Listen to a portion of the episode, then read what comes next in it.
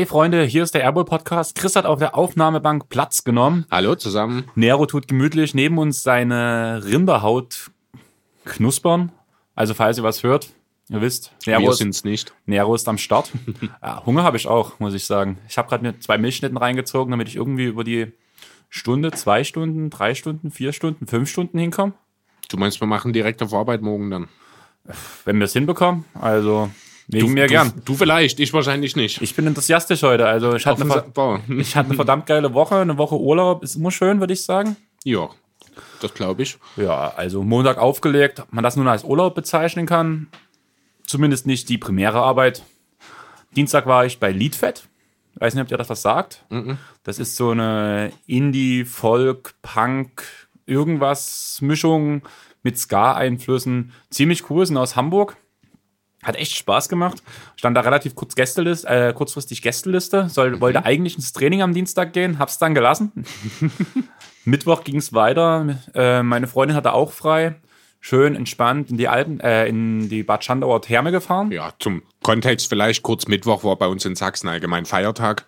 Genau, na ja, Buß- gut. und B-Tag. Also mich als DJ betrifft es ja nicht direkt, sag ich mal so. Ich hatte ja sowieso die ganze Woche frei. Tina als Barfrau war es Glück, dass sie frei bekommen hat, gerade an einem Feiertag.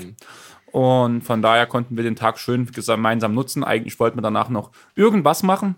Aber wie das so ist, wenn man so drei Stunden in seinem Bad rumgammelt, blöde gesagt, wenn man am Vortag halt wie ich beim Konzert Tina arbeiten, äh, ist schon anstrengend. Ja. Und dann eigentlich auch relativ zeitig schlafen gegangen. Donnerstag habe ich es dann wirklich ins Training geschafft. Und ich dachte mir so, meine Güte, Vierteljahr jetzt vielleicht kein Training gehabt. Und direkt wieder erste Männertraining quasi mitgemacht. Auch alle Einheiten von der ersten mitmachen müssen, weil da auch ein paar Leute gefehlt haben, auch verletzungsbedingt. War ziemlich hart. Aber es hat sich gelohnt, oder? Es hat sich gelohnt, haben heute relativ ge gut gewonnen nach meiner Enttäuschung letzte Woche, was ich euch erzählt habe. Haben jetzt mit drei Punkten gegen den, den Tabellenvierten gewonnen und mein Coach hat mich als Player of the Game quasi bezeichnet. Ähm, ich würde sagen, ich habe einen auf Jimmy Butler gemacht. Tja. Ich war nicht der Topscorer, aber habe halt alles Wichtige nebenbei gemacht, unter anderem viele Steals und Blocks gesammelt. Und was sagt uns das für die Zukunft? Du solltest öfter ins Training gehen. Ähm, oder es sagt uns, ich sollte einfach mehr 2K spielen, weil ich Samstag vor dem Spiel quasi, also man muss sagen, Freitag war ich schon nach bei dem DJ, wo ich als erstes quasi war. Wo, also mein erster DJ-Besuch war bei DJ Mauf aus Dresden. So ein Indie-DJ und der hat halt auch aufgelegt, was nun praktisch war, 20 Minuten von meiner Wohnung weg. Auch Gästeliste und verdammt habe ich gesoffen. Und keine Ahnung, vor allem, wie ich es geschafft habe. Wie gesagt, ich arbeite ja selber auch dort in der Groove Station ab und zu und da gingen einige Barschnäpse mit auf die Rechnung quasi, wo ich halt kostenlos trinken konnte. Ich habe unter 10 Euro vertrunken, aber Beachtlich. Habe halt zu Hause schon, glaube ich, drei Bier, danach im Club nochmal fünf, sechs Bier, wo die herkamen, keine Ahnung für, das, für den Preis.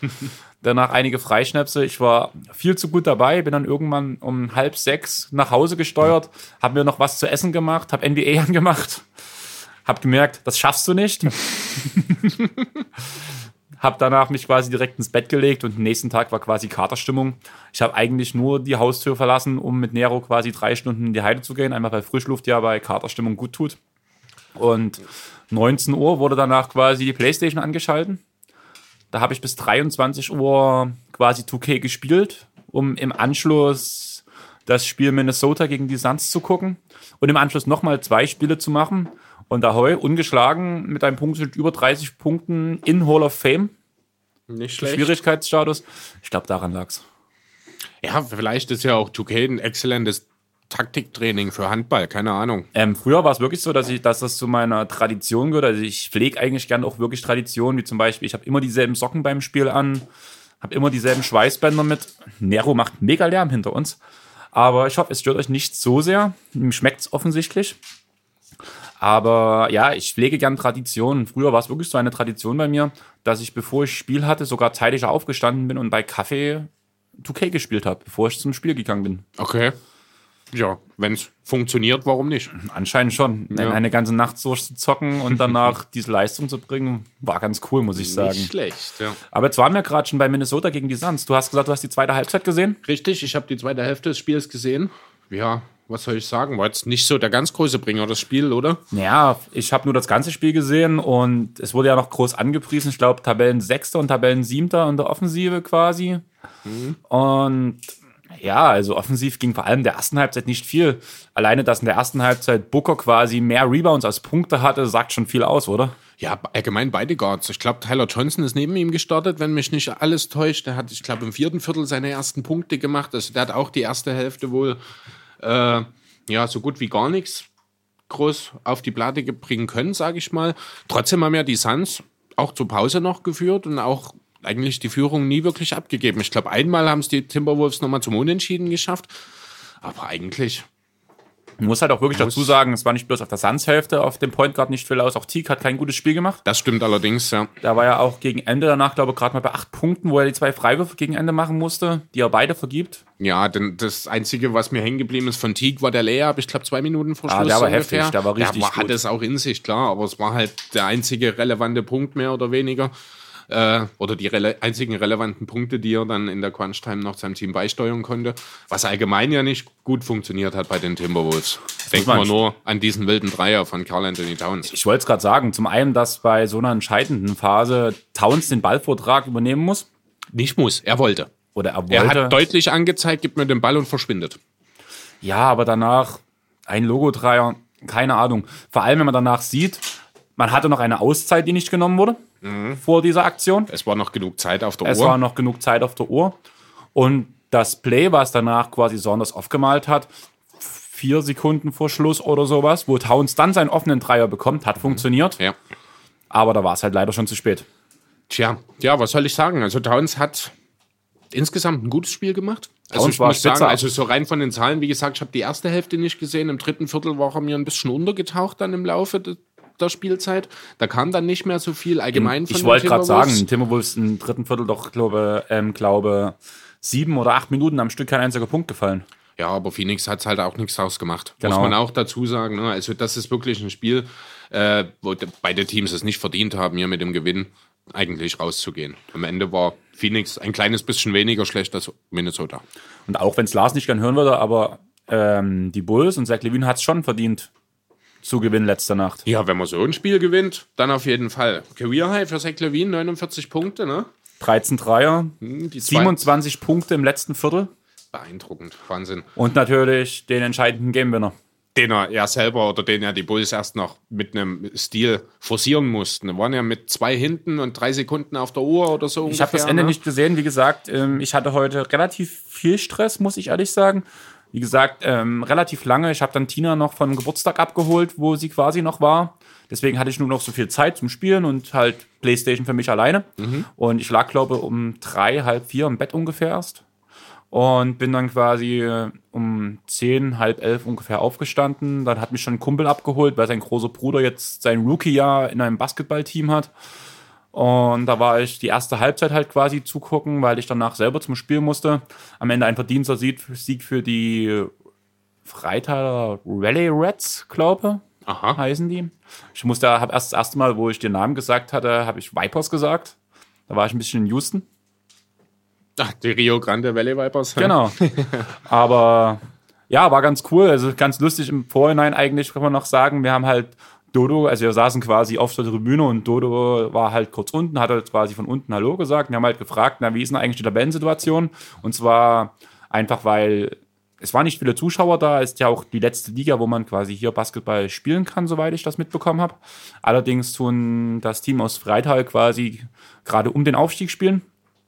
Und wir haben halt gefragt, wie die Tabellensituation ist. Und er hat halt gesagt, na, wir sind Platz 2. Und wir haben verstanden, dass das andere Team Platz 1 ist. Und wir haben uns auf ein Spitzenspiel ähm, gefreut. Als ich los bin, stand es dann 13 zu 33 für Freital und ich dachte mir, was ist denn hier los? Also. War ja, nicht der Tabellenführer. War nicht der Tabellenführer, es war das Tabellenschlusslicht. Man hat auch gesehen, warum. Die hatten einen verdammt guten Spieler, der auch sehr athletisch war, obwohl er mega bullig war, muss ich sagen. Der hat auch seine Dreier gut getroffen, hat echt Spaß gemacht, ihm zuzusehen. Aber hoffentlich hören die das jetzt nicht, aber die Hälfte von dem Team hat nicht mal richtig dribbeln können. Also, ja klar, Handball und Basketball liegt zumindest vom Dribbling her nicht so weit auseinander, würde ich sagen.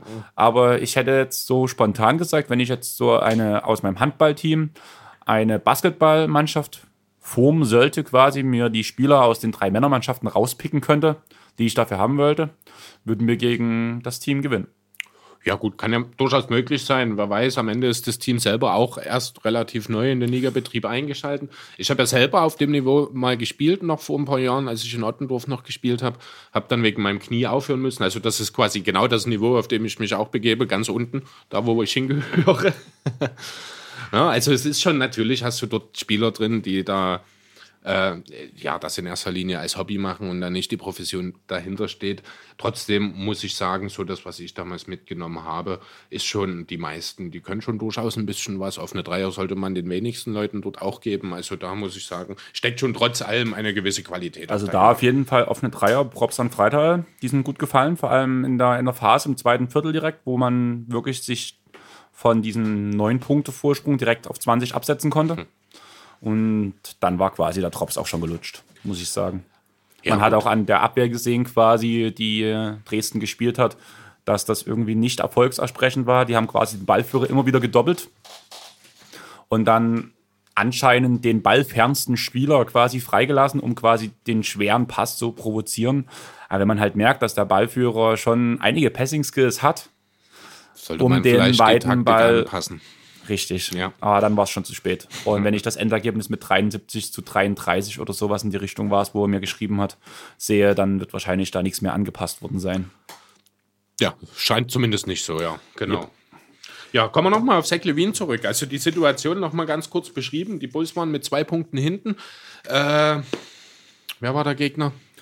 Ich habe es ähm, gerade schon wieder entfallen. Lars, seine Charlotte Ach, Hornets. Die Hornets, genau, richtig. Die Hornets haben zwei Punkte Vorsprung, haben Einwurf unter dem eigenen Korb, ähm, spielen den kurz und sofort sind zwei oder drei Bulls-Spieler da, pressen. Der Ball ist tatsächlich frei. Levine nimmt den auf, geht den Schritt hinter die Linie und ja, fast schon den Fadeaway Three-Point-Shot, den er dann letzten Endes macht. Man hat auch wieder deutlich gesehen, man, was der Kerl für Hoops hat. Also was der aus dem Stand für einen Jumpshot in die Höhe springt. Dann wird er auch ein Christaps Porzingis wahrscheinlich Probleme haben, den dann zu, zu blocken. Also ist echt Wahnsinn.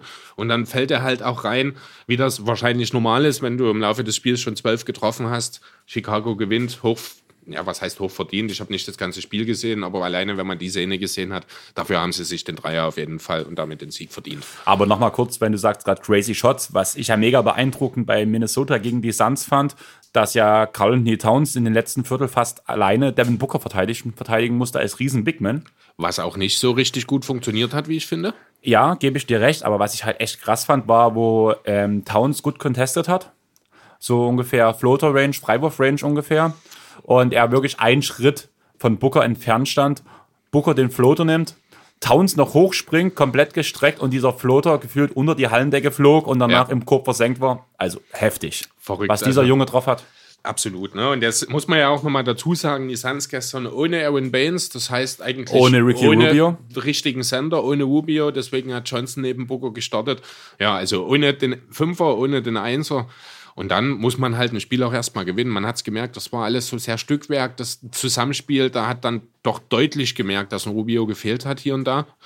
Ähm, aber ja, am Ende muss man sich wahrscheinlich bei den Timberwolves bedanken, dass sie auch nicht in ihrer Bestform, sage ich mal, aufgetreten sind. Denn normalerweise müssen die Suns, dürfen die Suns dieses Spiel nicht gewinnen in der Aufstellung. Aber Thema gefehlt, fehlt dir nicht auch einfach André Iguodala in der Liga?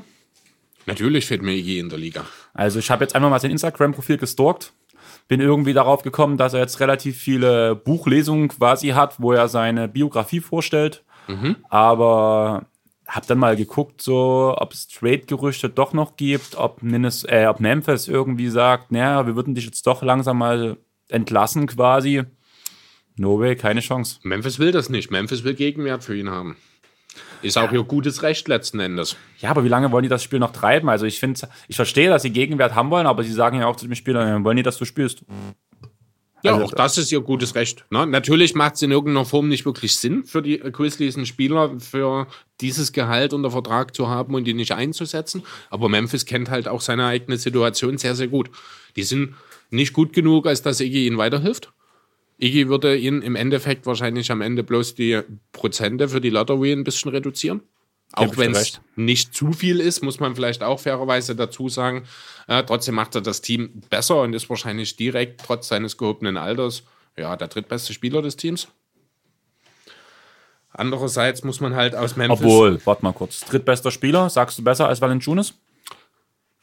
Okay, viertbester vielleicht, Jamorant, Javin Jackson Jr. Junior. und Valanciunas. Gut, kann man sehen, das ist davor, ja, aber danach wird es halt schon ziemlich schnell, ziemlich dünn. Ich habe gerade den Kader nicht im Blick, aber ich gebe dir da mal recht. Ähm, ja, im Großen und Ganzen ist es relativ ruhig geworden. Ich glaube, die letzte Info kam vor, vor ein, zwei Monaten, wo, glaube Woj oder Shams gepostet haben, dass halt es eigentlich schon feststeht, dass er, wenn er entlassen wird, halt großes Interesse hat, nach LA zu gehen, wo mhm. nicht feststand, ob nun die Lakers oder die Clippers im Großen und Ganzen bin ich schon der Meinung, einfach da er bei Clutch Sports unter Vertrag steht, unter Rich Paul quasi, dass da eine, so, eine größere Connection sein sollte quasi zu den Lakers. Macht auch mehr Sinn für mich, muss ich sagen. Das wäre meine nächste Frage gewesen. Ähm, aus persönlicher Sicht, was ähm, Iggy leisten kann oder wo er helfen kann? Ähm, einfach aus Sicht dessen, was er einem Team bringen kann und was den Teams, von denen wir jetzt reden, was die beiden LA-Teams sind, wo eben der Bedarf höher ist. Und da muss ich sagen, halt, wenn du dir anguckst, was bringt Iggy, er bringt gut, er bringt Playmaking. Das können die Clippers sicherlich gebrauchen, sicher. Ähm, aber ansonsten Flügelverteidigung, einen offenen Wurf treffen, dafür sind sie gut ausgerüstet mit George und Kawhi, mit einem Mo Harkless, der das ja bisher auch sehr ordentlich macht. Michael. Oh, Michael Queen, genau. Also da sehe ich einfach für ihn nicht unbedingt die Rolle muss ich ehrlich sein, wohingegen ich sage, bei den Lakers kann er eventuell sogar wirklich das spielen, was er bei den Warriors auch gemacht hat. Er führt die zweite Unit an, kann dort auch als ja, primärer, vielleicht auch nur sekundärer, dann irgendwann, wenn Wando wieder fit und regelmäßig wieder eingesetzt wird, ähm, äh, dort fungieren. Kann auf jeden Fall nach wie vor, bin ich mir sicher, in geringen Stichproben auch den besten Spieler des Gegners verteidigen. Effektiv. Ähm, muss das weder bei den Clippers noch bei den Lakers das ganze Spiel machen. Was natürlich auch nochmal für ihn oder beziehungsweise, ja, was seine Rolle im Endeffekt vielleicht ein bisschen mindert, aber wahrscheinlich ihn einfach effektiver dastehen lässt, weil er nicht mehr die ganz große äh, Herausforderung defensiv auf sich nehmen muss. Ja, am Endeffekt, mir würde er besser für ihn persönlich, muss ich sagen, bei den Lakers gefallen, weil ich ihn dort als besseren Komplementärspieler eben sehe, was die Bank, angeht. Wenn du dir die Clippers Bank anschaust, da ist genug Firepower da, da ist auch was das Playmaking mit Williams angeht, da wird nicht viel Zeit abfallen für Iggy und ich glaube nicht, dass er sich zu dem absoluten Rollenspieler degradieren lassen will, auch im gehobenen Alter. Von daher würde ich ihn lieber bei den Lakers sehen. Also ich sag mal so, Fanbrille auf. Iggy macht jedes Team besser, auch die Clippers. Das auf muss jeden man Fall. dazu sagen. Ja. Und wenn man quasi Iggy noch im Team hätte, wäre man noch ein Stück weiter an dem Titel quasi dran. Allerdings einfach mit dieser Intention, die ich mir auch bei Iggy vorstelle, selber noch eine gewisse Rolle zu erfüllen, denke ich auch, dass diese, die Lakers eine wesentlich bessere Chance auf eine Verpflichtung von ihm haben. Und ja, besten Verteidiger verteidigen. Ein bisschen habe ich da noch meine Zweifel, ob das wirklich noch der Fakt sein sollte. Ja, in geringer Stichprobe. Ne? Also man muss halt auch sehen, er wird naja, das sicher in, nicht in mehr. Charlotte kann er den besten Spieler verteidigen, ja. Ja, aber er hat nun auch letztes Jahr noch gezeigt, dass er in der Lage ist, äh, die Topstars einzudämmen, sage ich mal. Jetzt ist er natürlich wieder ein Jahr älter, hat jetzt auch ein paar Monate nicht gespielt. Sicher wird das auch einen Einfluss haben, aber ich denke, er kann zumindest für zehn Minuten pro Spiel, bin ich mir sicher, ist er durchaus noch in der Lage, da entsprechend. Denkst du wirklich bloß zehn Minuten? Also ich denke, nee, ich denke, er wird mehr spielen, aber ich denke, sobald es die zehn Minuten, dann denke ich, was er die volle äh, Intensität in der Defense gegen den Start des Gegners leisten muss. Da sind wir, denke ich, dann in dem Bereich, wo wir auch altersbedingt einfach sagen müssen, viel mehr als zehn Minuten wird er wahrscheinlich nicht mehr bringen können. Weil ich muss ehrlich sagen, wenn er bei den Lakers landet, kann ich mir eine gute Minutenzahl von 15 bis 20 Minuten sehr gut vorstellen bei Iggy. Während es bei den Clippers sich wirklich bloß um diese 10 Minuten je nach Form danach des Tages Ja, wie gesagt, würde. ich rede ich red nicht von den reinen Einsatzminuten, die habe ich nicht gemeint. Ich rede davon, wo, äh, von den Minuten, die er Effektiv. defensiv äh, den Star des Gegners, sage ich mal, noch checken kann. Ja, ich glaube eben nicht, dass er 15 bis 20 Minuten dazu noch in der Lage ist. Dazu sind, ist ist er vielleicht einfach auch mittlerweile ein bisschen zu alt, aber zehn effektive Defensivminuten. Dazu halt, ja, sein übliches, sehr entspanntes Offensivspiel, sage ich mal. Damit kann er auf jeden Fall jedem Team noch weiterhelfen. Ähm, ja, da gebe ich dir recht. Also Iggy werden wir beobachten, sage ich mal so. Aber ich glaube echt, dass da vor der Trade Deadline nichts wirklich passieren wird. Oder denkst du wirklich, jemand bindet sich ihn an, oder was heißt, bindet sich ihn ans Bein? Also kann man bei Iggy ja schlecht sagen, dass es sowas Negatives wäre. Aber ja, die Frage ist schon, wer würde für ihn traden mit der Ungewissheit, dass, man, dass er sagt, ich will für euch spielen? Hm, naja, also ich denke grundsätzlich wird es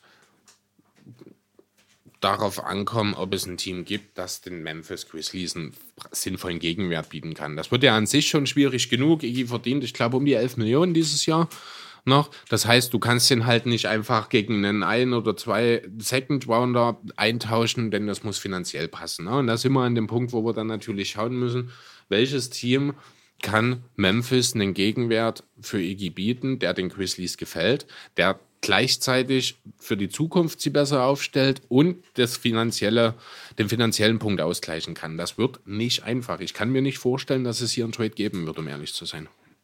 Dann fällt sozusagen meine, meine nächste Frage eigentlich direkt raus. Ich würde kurz zu Philly springen. Denkst du, Philly könnte ein Paket schnüren und würde Iggy Philly weiterhelfen? Ähm, wie gesagt, Iggy würde jedem Team weiterhelfen. Ich. Die Geschichte wäre auch schön. Ja, genau. Also ich bin grundsätzlich äh, ja ohnehin weitestgehend immer sehr positiv gestimmt, was ehemalige Sixers angeht. Gesundheit. Ah, Entschuldigung. Ich glaube aber nicht, dass Iggy äh, der Typ Spieler ist, der den Sixers hilft. Ich denke, was Philly in der ersten Linie braucht, wenn es denn schon darum geht, hier von der oder eine zusätzliche Option von der Bank zu bringen. Dann, wenn wir um konkrete Namen reden, dann denke ich eher an den Danilo Gallinari, was natürlich finanziell auch, auch schwierig ist, klar. Aber du brauchst dann, wenn dann jemanden von der Bank, der eben die Punkte bringt, der die Bank anführen kann als Scorer. Dann habe ich direkt eine Frage an dich. Ich habe dir ja schon gesagt, ich habe so mir etwas überlegt, so ein paar Spieler quasi, die noch keinen Vertrag haben. Mhm. Und da hätte ich auch einen Nennst du jetzt Jamal Crawford? Jamal Crawford. Habe ich mir schon gedacht. Habe ich auch schon drüber nachgedacht. Wäre eine Option. Ich habe ja auch damals schon gesagt, ich hätte mir Mello auch gut von der Bank in Philly vorstellen können. Das war so vor ein oder zwei Monaten hatten wir das Thema. Ähm, ja, durchaus. Er kann er hat halt eben, ich weiß gar nicht, wie alt ist Jamal Crawford? 38 inzwischen? 36, 36? okay, dann ist es sogar noch vielleicht ein Aber ich bin mir nicht sicher. Ja. Ich gebe keinen. Na, jedenfalls ähm, hat er halt immer noch diese One-on-One-Skills, die ah, die einfach auch mm, fantastisch anzusehen sind. Das muss man einfach mal so sagen. Er kann immer noch, auch im gehobenen Alter, Gesundheit Nero, ähm, kann er jeden Spieler um 1 gegen 1 oder fast jeden Spieler um 1 gegen 1 aussteigen lassen. Er kann den Wurf hochprozent, relativ hochprozentig treffen, sage ich mal. Und er kann halt den Ball mit vorbringen, was in Philipp aktuell auch noch ein bisschen schwierig ist, sobald äh, ja, Simmons und Richardson mehr oder weniger und auch Harris auf die Bank gehen. Von daher, ja, ich kann mir Jamal Crawford im Philly durchaus vorstellen, um den Scoring Punch, der da hier und da von der Bank ein bisschen fehlt, vielleicht ein bisschen aufzupolstern. Ähm, ich muss ehrlich sagen, ich bin mir bei den Kadern, die ich jetzt mir aufgeschrieben habe für die gewissen Spieler, noch gar keine großen Gedanken gemacht, ob da überhaupt noch Platz ist. Ist in Philly noch Platz für einen Spieler? Ähm, also ich glaube, die Roster-Spots sind voll aktuell alle. Aber ich bin mir auch relativ sicher, dass man da eine Lösung finden könnte, wenn es drauf ankommt, sei es. Ich habe es jetzt wirklich gerade gar nicht im Kopf genau, wie das Roster aussieht, aber da. Man würde jemanden finden. Würde man sozusagen. sicherlich jemanden finden. Im Zweifel hätte ich sogar die Befürchtung, dass es unter Umständen einen Burke treffen kann, Ansonsten, ja, auch. Dein Sixth Man of the Year? Mein, ja, das. Dein Sixer Sixth Man hab, of the genau, Year. Genau, ich habe ihn vor der Saison als Schlüssel für die Bank ausgemacht. Ich bin absolut enttäuscht. Das hatten wir neulich auch schon mal wieder. Ähm, ja, und letzten Endes ist das eben auch der Grund, warum was von der Bank gemacht werden oder ja, gebraucht wird. Und da Burke eben offenbar zumindest in den Augen von Brad Brown nicht in der Lage ist, das zu bringen, könnte es durchaus auch sein, dass es ein Trey Burke erwischt. Alternativ kann ich mir beispielsweise auch vorstellen, dass man versucht, einen Trade einzufädeln, der Seo Smith in eine für ihn günstigere Situation bringt. Ähm, der Rookie vom letzten Jahr, der ja lange ausgefallen ist dann, ist jetzt direkt von Mattis Taibo ja, im Rang abgelaufen worden. Von daher glaube ich auch nicht, dass Mist die Saison in Philly beendet und vielleicht kann man in diesem Zusammenhang irgendwie auch dafür sorgen, dass ein Platz frei wird. Wer weiß. Dann hätte ich noch einen Spieler für dich quasi, auch für Philly, glaube relativ interessant. Ich habe ihn allerdings nach Atlanta gesteckt mhm. mit J.R. Smith. ich glaube, den will niemand so wirklich was, haben. Was, was macht er eigentlich zurzeit? Trinken. Hat er ne, ein Shirt wieder an? Oder läuft er immer noch ohne Shirt rum nach Cleveland Meisterfeier? Ja, wahrscheinlich ja. Ja. ähm, ich mag J.O. Smith sehr, muss ich ganz ehrlich sagen. Das ist so genau der Typ durchgeknallter Irrer, die jedes Team ein Stück weit braucht. Ich finde, Philly hat mit dem Beat schon so einen Typen, deswegen brauche ich ihn nicht unbedingt in Philadelphia. Ähm, aber jetzt, oder beziehungsweise wieso jetzt gerade die Hawks, das müsstest du mir vielleicht kurz erklären. Ein wenig die bringt er ja, zumindest in Top-Zeiten hat er die gebracht. Ja, würde ich jetzt vielleicht aktuell nicht mehr unbedingt voraussetzen. Naja, das kann man bei den ganzen dir nur, also jetzt, ja. seien wir doch mal ehrlich, wer auf dem Free Agent Markt jetzt noch momentan ist, ist, ist in ist das aus begrenzter Rolle ja. einfach nicht mehr einsetzbar. Mhm. Einer steht ein bisschen drauf, den werde ich dann auch noch erwähnen, quasi, wo ich es nicht ganz so sehe, wo ich es wirklich nicht, oder beziehungsweise ich es nicht verstehe, dass bis jetzt sich noch gar kein Team so wirklich um ihn bemüht hat. Aber zumindest, wenn man halt ihn in einer begrenzten Rolle setzt, weil man muss ja auch sagen, bei JR war es ja nun so, er ist ja quasi von Gefühl 20 Minuten pro Spiel auf 0 Minuten pro Spiel gegangen. Ja. Und was er vielleicht in so ein Team gerade in einer begrenzten kleinen Rolle, wo er sich in die Ecke stellt und Dreier schießen soll und vielleicht noch doch mal den ein oder anderen Abwehrakt machen soll, war Atlanta für mich so. Ich muss auch ehrlich sagen, das war so diese schwierigste Personalie, wo ich mir überlegt habe, wo stecke ich J.R. Smith hin? Aber ich wollte dir zumindest ein Team nennen. Okay. Mit deiner Argumentation fand ich es jetzt für Philly eigentlich auch recht interessant. Aber ja. Also ich, so richtig zufrieden bin ich trotzdem nicht. Ja, also ich muss ganz ehrlich sagen, in Atlanta sehe ich ihn aus verschiedenen Gründen gar nicht. Zum einen ähm, ist das, ich glaube, nicht unbedingt das Vorbild, dass man sich in Atlanta jetzt den jungen Leuten vor die Nase binden will. Dafür ist J.R. Smith, ich glaube, von seinem Ruf her doch zu sehr, ich sag mal, angekratzt. Ähm, ja, aber seien wir doch mal ehrlich, JR ist kein schlechter Spieler. Allerdings, wenn man jetzt über JR redet, an was denkt man? An das Game One Cleveland gegen äh, Golden State. Diese komische ich werf nicht, sondern ich dribbel die Uhr runter. Szene, ja. ja. Nee, das ist gar nicht mal unbedingt das Problem. Das ist ein Aussetzer, den haben schon viele Leute gehabt. Das habe ich jetzt erst auch am Wochenende jetzt in einem Recap von den Spielen gesehen, Da hat auch einer einfach nicht auf die Uhr geguckt und hat die Zeit runterlaufen lassen. War nicht zum Ende, war ein Halbzeitpasser ähm, oder so. Das war, war das nicht sogar in Minnesota, Jeff Teague? Stimmt, das war gestern Abend. Genau, du hast recht. Ich wollte gerade sagen, irgendwie kam ja, das auch gerade und ich habe mich gewundert, was macht der Junge? Genau, ja, stimmt. Da hat er einfach nicht auf die Uhr geguckt. So was passiert, sollte natürlich nicht passieren. Deswegen ja, vor allem nicht in so einer Situation, wie es bei JR war. Natürlich. Und deswegen ist das nun ja besonders hochgekocht und es ist ja wirklich so. Wenn man heutzutage irgendwas über JR liest, ist es immer so dieses, ja, ich gucke so mit zugekniffenen Augen. Mhm. Ach, das ist gar nicht LeBron James so in die Richtung. Oder diese Memes wegen seinem letzten Wurf. Okay, ja, Oder wegen sein. dem Rebound. Aber, aber, wenn wir doch uns jetzt einfach mal genau anschauen, was bringt J.R. Smith auf den Tisch, wenn er denn für ein Team irgendwann mal wieder relevant sein würde? Er ich bringt einen guten Dreier mit, er kann als sekundärer Playmaker sogar noch ein Stück weit eingesetzt. Also er kann den Ball vortragen, er wird kein Passer mehr natürlich, aber er kann den Ball vortragen. Und ich bin auch der Meinung, in einer geringen Rolle von zehn Minuten kann er auch auf kurze Stands einen Flügel verteidigen. Kein LeBron James, okay, ich, aber genau. das wollte ich gerade als dritten Punkt noch bringen. Er kann zumindest äh, partiell auch die Defense eines Teams verbessern. Das sind drei Sachen, die die schreien nach Contender. Ja, Lakers. Ne? 3D Lakers. Mit, genau, also 3D-Spieler mit etwas Playmaking-Skills, den kannst du in jedes Team stecken, in jeden Contender. Ich sehe ihn zum Beispiel, kann, mich, kann mir ihn auch in Toronto vorstellen. Ja. Als Bankspieler. Äh, genau, neben Paul von der mhm. Bank und Van Fleet würden das dann die drei sein, sozusagen, beziehungsweise Van Fleet startet ja jetzt aktuell. Ähm, habe ich gesagt? Ja, habe ich nicht kommen sehen, muss ich ehrlich sagen. Bin ich auch immer noch kein Fan der Entscheidung. Aber das ist ein anderes Aber Thema. Der, der Junge, Erfolg gibt der Junge das Recht. abreißt. Ja. ähm, ja, also das sind so auch, ja gut, Boston jetzt vielleicht weniger, denn die sind auf dem Flügel schon sehr gut aufgestellt. Ähm, Ja, nach dem Ausfall von Eric Gordon, vielleicht sogar in Houston. Oh. ja. Ich war gerade beim anderen Gordon, weil wir auch gerade Ausfall reden. Hast du es in Orlando mitbekommen? Du redest von der dubiosen Verletzung von Nikola Vucevic, die sich zwischen zehn Tage und vier Wochen hinzieht. Ja, und Gordon selber. Und der ist auch verletzt. Gordon auch, ja. Und- ich habe nur das mit Vucevic habe ich jetzt die Woche mitbekommen. Da gab es ja völlig unterschiedliche Infos. Ich glaube, die Magic haben davon geredet, dass er in zehn Tagen reevaluiert wird. Das Ähm, stand auch aufs Box so. Genau, aber ich habe auch jetzt gerade noch mal in der Verletztenliste geschaut. Da steht auch was von mindestens vier Wochen. Das ist die Info, die kam, ich glaube, als erstes von Shams Kawanya von The Athletic, wenn mich nicht alles täuscht. Was wohl anhand der Verletzung, die er hat, logischer oder naheliegender ist. Also diese zehn Tage, von denen Sie hier reden, die sind wohl überhaupt nicht einzuhalten. Weiß auch gar nicht genau, wo das herkommt. Ähm, Erwin Gordon, ich gucke gerade hier, ich habe noch äh, eine Seite mit den Verletzungen gerade auf.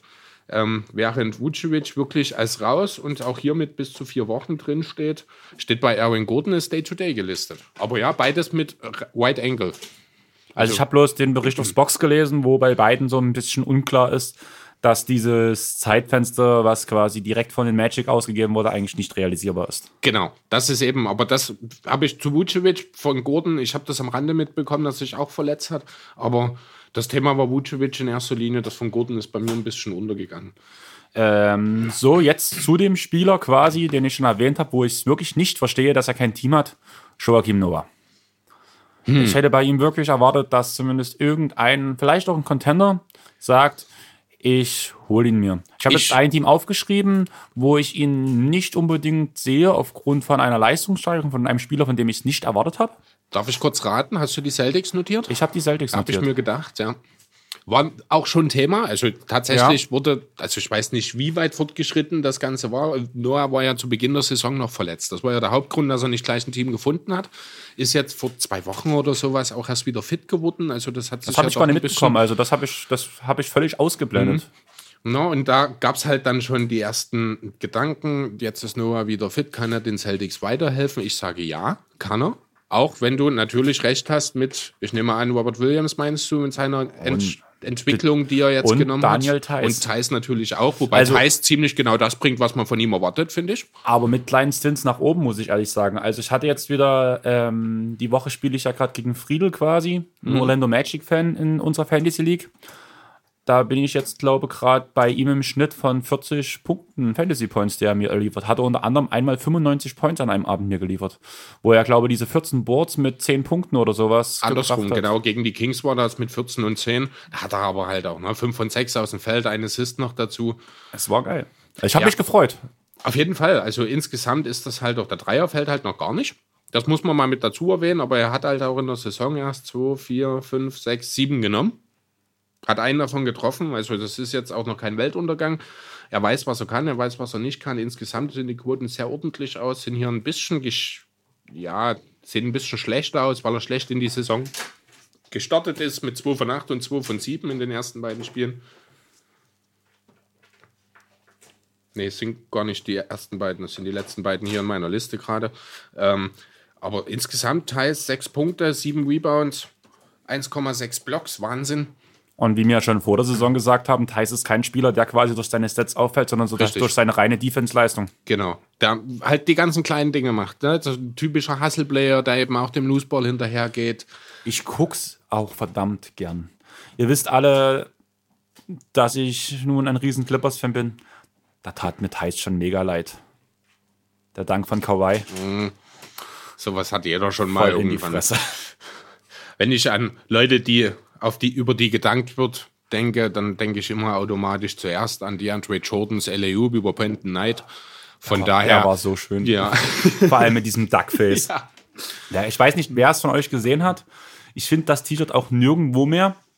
Da gab es danach quasi ein T-Shirt, was von Clippers-Fans wahrscheinlich designt wurde, mit einem Karikaturbild, wo quasi äh, die Andre Jordan genauso guckt, also im Comic-Stil, wie nach diesem Dank, mit dieser schönen Mit Schnute verzogen. Guckt es euch sonst mal an, wenn ihr sucht, der Andre Jordan Dank, Eliup, Brandon Knight noch dazu eingibt, werdet ihr es hundertprozentig finden. Und darunter stand Show me your Duckface.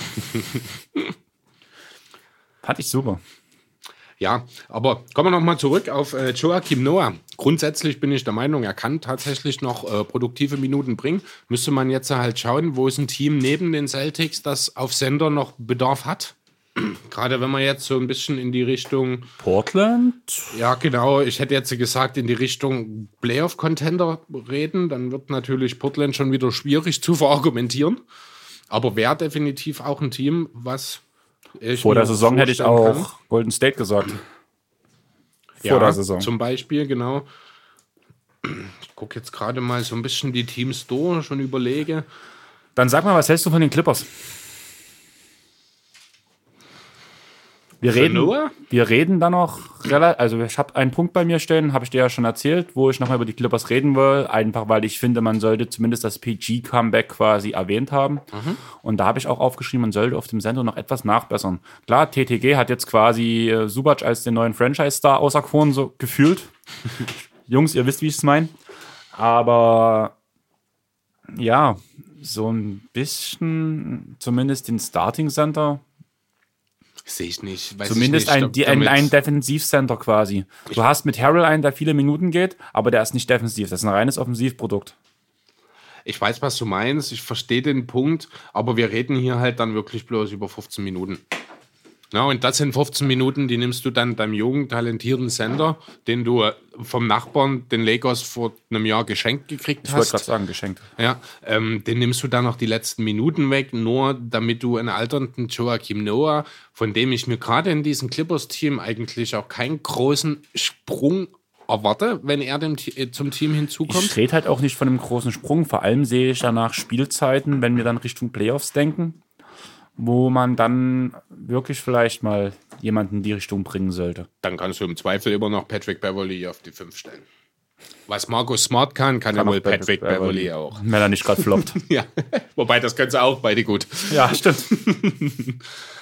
nee, also da muss ich wirklich sagen, dann sehe ich, die, da sehe ich wirklich die Clippers weniger, weil ich einfach zum einen der Meinung bin, dass man Subats äh, hier nicht noch die letzten Minuten wegnehmen sollte. Finde ich richtig. Zum anderen hast du halt den Punkt, ja klar, Montrezl Harrell ist jetzt nicht der ultimative Defensivcenter, muss es aber eben auch nicht sein. Die Clippers sind auf allen Positionen außer auf der 5 defensiv überdurchschnittlich. Vielleicht mit kleinen Abstrichen auf der 2, wenn Lou Williams dort spielt. Deswegen, also sollte Doc Rivers in der Lage sein, ein Defensivsystem zu entwickeln, das den Center entsprechend entlastet. Von daher sehe ich Noah dort weniger. Dann eher ja, ich weiß nicht so richtig, ehrlich gesagt, wo ich ihn hinstecken soll. Vielleicht, wo, was mir vielleicht ganz gut gefallen würde, wäre beispielsweise als Backup von Nikola Jokic in Denver. Aber Plumlee spielt aber auch eine Riesensaison, oder? Habe ich das, das verpasst? Ist, das ist richtig. Das ist eben der nächste Punkt. Ich sehe so richtig sehe ich gerade tatsächlich kein Team, dem, außer vielleicht Boston, aber das hast du schon angesprochen, dass eben mit Thais und mit Williams, das sind, ist eine sehr, sehr gute Kombination dort äh, jetzt aktuell gefunden. Und der Erfolg spricht ja auch für sich. Ähm, und dann wird es halt wirklich schon schwer. Ähm, ja, verstehe ich. Also ich würde doch noch am ehesten sagen, quasi Portland ist das Team, was ich quasi aus der Scheiße ziehen will. Ja. Zu Mello kommt aber auch noch was. Da hast du was vorbereitet, soweit ich das mitbekommen habe. Was ja quasi der Best, das beste Beispiel dafür ist, muss ich ehrlich sagen, mhm. um sich aus der Scheiße zu ziehen. Noah könnte da vielleicht auch etwas helfen, auf jeden Fall von der Bank.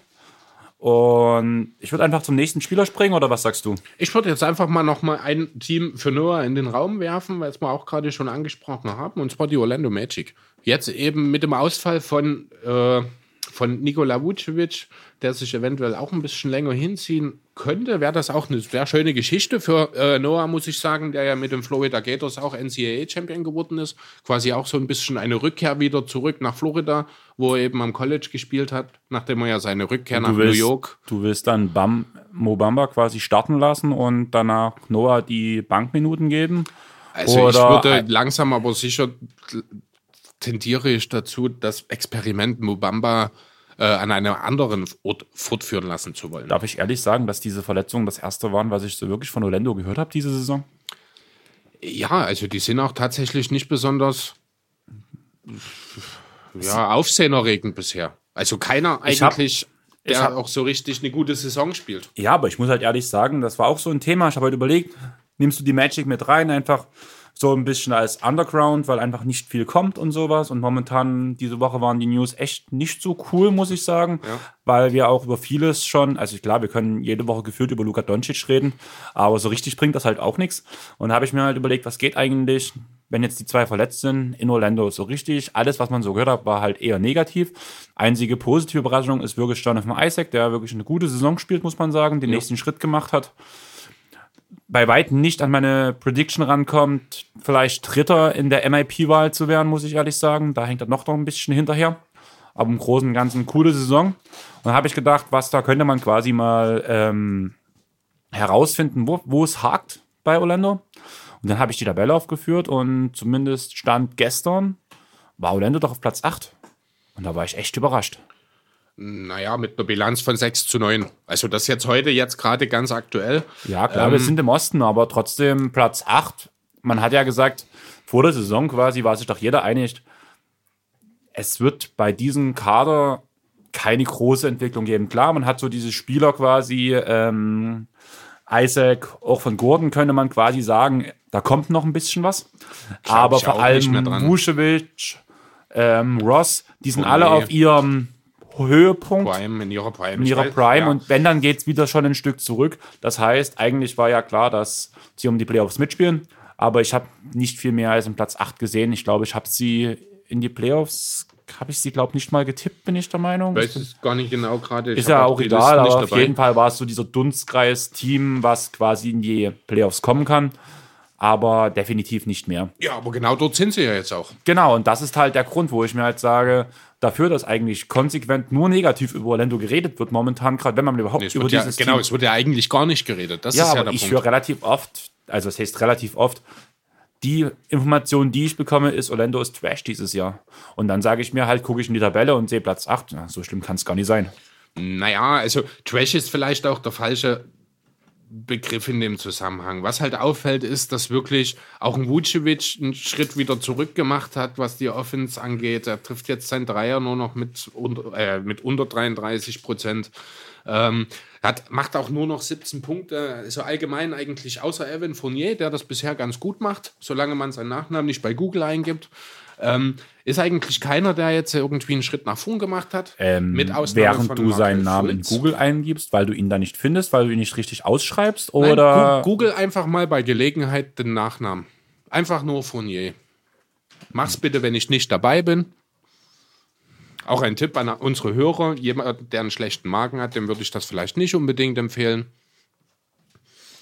okay. Ähm, ich google es einfach mal kurz so. Ja, ansonsten, wie gesagt, also bei den Magic sind halt alle, es, keiner hat den Schritt vorangemacht. Außer Isaac.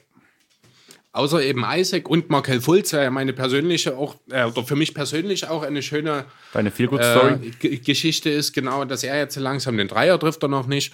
Ähm, das muss er jetzt aktuell aber noch nicht, hat aber eindeutig wieder Spaß am Spiel. Er geht effektiv, also wirklich auch mit Schwung zur Zone. Er will das Ganze, er hat die Einstellung, das ist, also das sieht alles viel, viel besser aus, als es noch in Philadelphia der Fall war. Vielleicht hat man da an der Stelle auch so ein bisschen Probleme damit gehabt, wie man mit ihm umgehen soll, wer weiß. Andererseits ist halt in Orlando, und das ist wahrscheinlich der große Vorteil, keiner redet über die. Er kann sich in aller Ruhe entwickeln. Und das ist vielleicht auch genau das, was Fulz gefehlt hat an der Stelle. Ähm, ja, kann schon sein. Während du googelst, würde ich einfach den nächsten Spieler mal Ist ein bisschen, er hat sich ein bisschen relativiert. Früher war das schlimmer. Normalerweise hast du dann hier immer so auf eine Herz-OP-Bilder oder sowas gesehen, weil Fournier, das ist halt irgendwie etwas von einer Krankheit oder sowas. Es ist früher viel schlimmer gewesen. Jetzt ist tatsächlich, sind viele, viele Menschen hier. Ich wollte gerade sagen, also auch viele Menschen, die man gar nicht kennt. Also Ja, ich sehe genau. jetzt effektiv eins, zwei, drei, Dreimal, vier, vier viermal. Bilder von Evan. Ja, stimmt. Nee, also das hat, ist tatsächlich. Also dreieinhalb, das eine Bild ist halb drauf. ja, ne, also da hat, ist tatsächlich, also als ich das das letzte Mal gemacht habe und da habe ich das auch in einem Podcast gehört, googelt niemals Fournier, das ist jetzt aber auch schon über ein Jahr her, da sah die Google-Ergebnisse bei der, Bild, also die Bildersuche dazu, sah da schon nochmal ein bisschen anders aus. Okay. Ähm, ja, trotzdem nächsten Spieler, oder? Nur zu, immer los. Das wäre für mich so eine Feel-Good-Story. Devin Harris zurück nach Dallas. Ich habe eigentlich gedacht, der spielt bei Dallas, muss ich ehrlich sagen, aber Was hat er denn gemacht zuletzt? Hat er gar keinen Verein der gehabt? hat keinen Vertrag. Okay. Und so ein schlechter Junge war er zumindest auch letzte Saison nicht. Nee, auf keinen Fall. Also der hat auch eigentlich immer Qualitätsminuten von der Bank geliefert. Bin etwas überrascht gewesen damals. Stimmt, wenn, du- wenn man den Namen jetzt so nennst, ja, ich habe im Sommer schon mal drüber nachgedacht, als er eben keinen neuen Vertrag mehr bekommen hat. Aber ich kann es mir auch nicht so richtig erklären. Ist auch überhaupt nicht typisch Dallas, oder? Ja, also vor allem, also jetzt, ja, Barrea ist ein genialer Spieler und ist vor allem auch auf die Karriere gesehen quasi auch ein besserer Spieler als Harris, muss man ganz klar sagen, bin ich der Meinung. Allerdings kam Barrea von einer Achillessehnenverletzung und hat seinen neuen Vertrag gekriegt. Und Devin Harris kommt gesund und hat keinen neuen Vertrag bekommen. Das war echt eine Sache, wo ich mir dachte, obwohl er auch nochmal ein oder zwei Jahre jünger als Barrea ist. Ja, also nee, da muss ich, war ich tatsächlich auch wirklich sehr überrascht. Das ist, ähm, war ja damals, sie haben ihn ja irgendwann schon mal nach Denver getradet, um ihn dann- dann, im um dann Anschluss wiederzuholen. direkt wiederzuholen. Ne? Also Devin Harris ist so für mich auch so, ja, der prototypische Dirk Sidekick gewesen. Er war einfach immer da, er gehört für mich eins zu eins zu den Mavs. Ich war, wie gesagt, im Sommer sehr überrascht, als sie ihm keinen neuen Vertrag gegeben haben. Ich war der festen Überzeugung, er ist noch bei Dallas, muss ich ehrlich sagen. Ich habe es aus den Augen verloren in der Zwischenzeit. Deswegen bin ich jetzt in dem Moment auch gerade ein bisschen überrascht. Aber ich hatte das Thema schon mal im Kopf auf jeden Fall.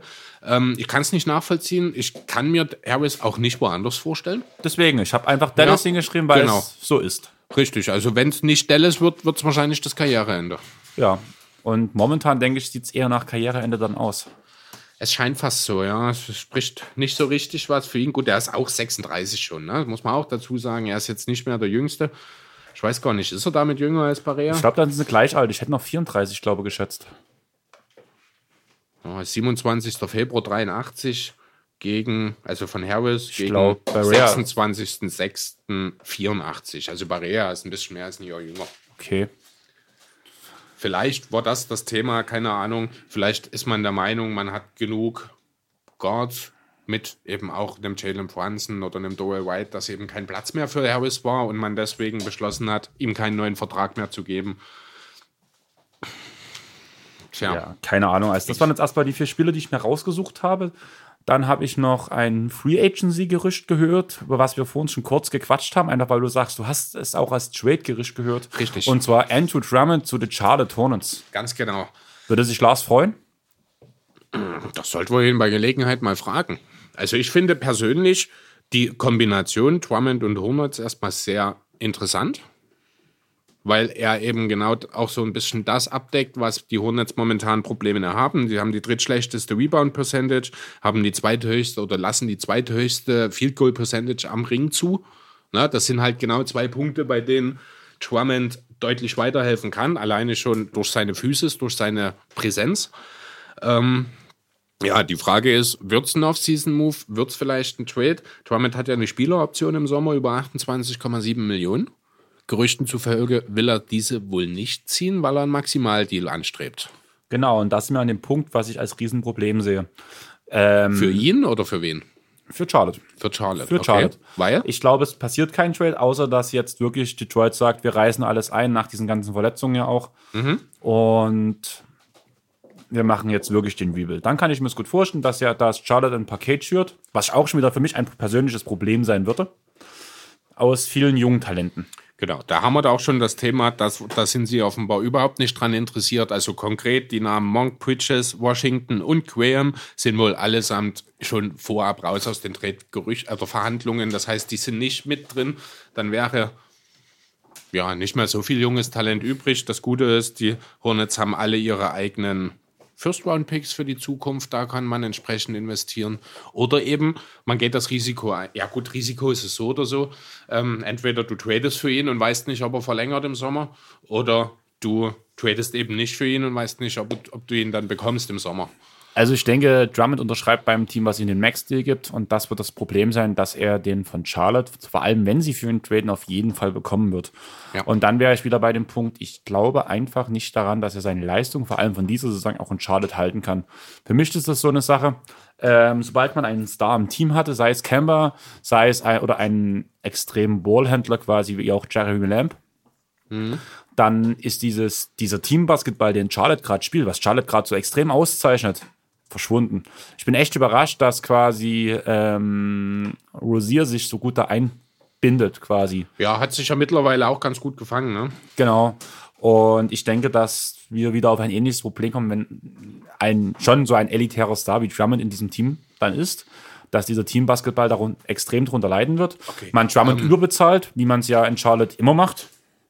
Und man sich in dieses nächste Loch hineinsteuert. Okay, ähm, an der Stelle möchte ich dir eine Frage stellen. Ist Andre Drummond ein Star? Ich sag mal so ein All-Star. Kann man das so sagen?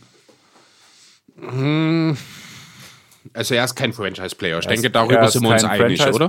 Weißt du, wie alt er ist? 26, 28? So? 26, ja. Hätte ich auch nicht gedacht, dass er gefühlt ist, er schon immer in der Liga. Das sieht doch irgendwie älter aus. Aber der Ja, sah aber auch ich schon, wusste der ist da- mit 19 in die Liga Ich gekommen. wusste, und dass er relativ aus. jung ist. Ja.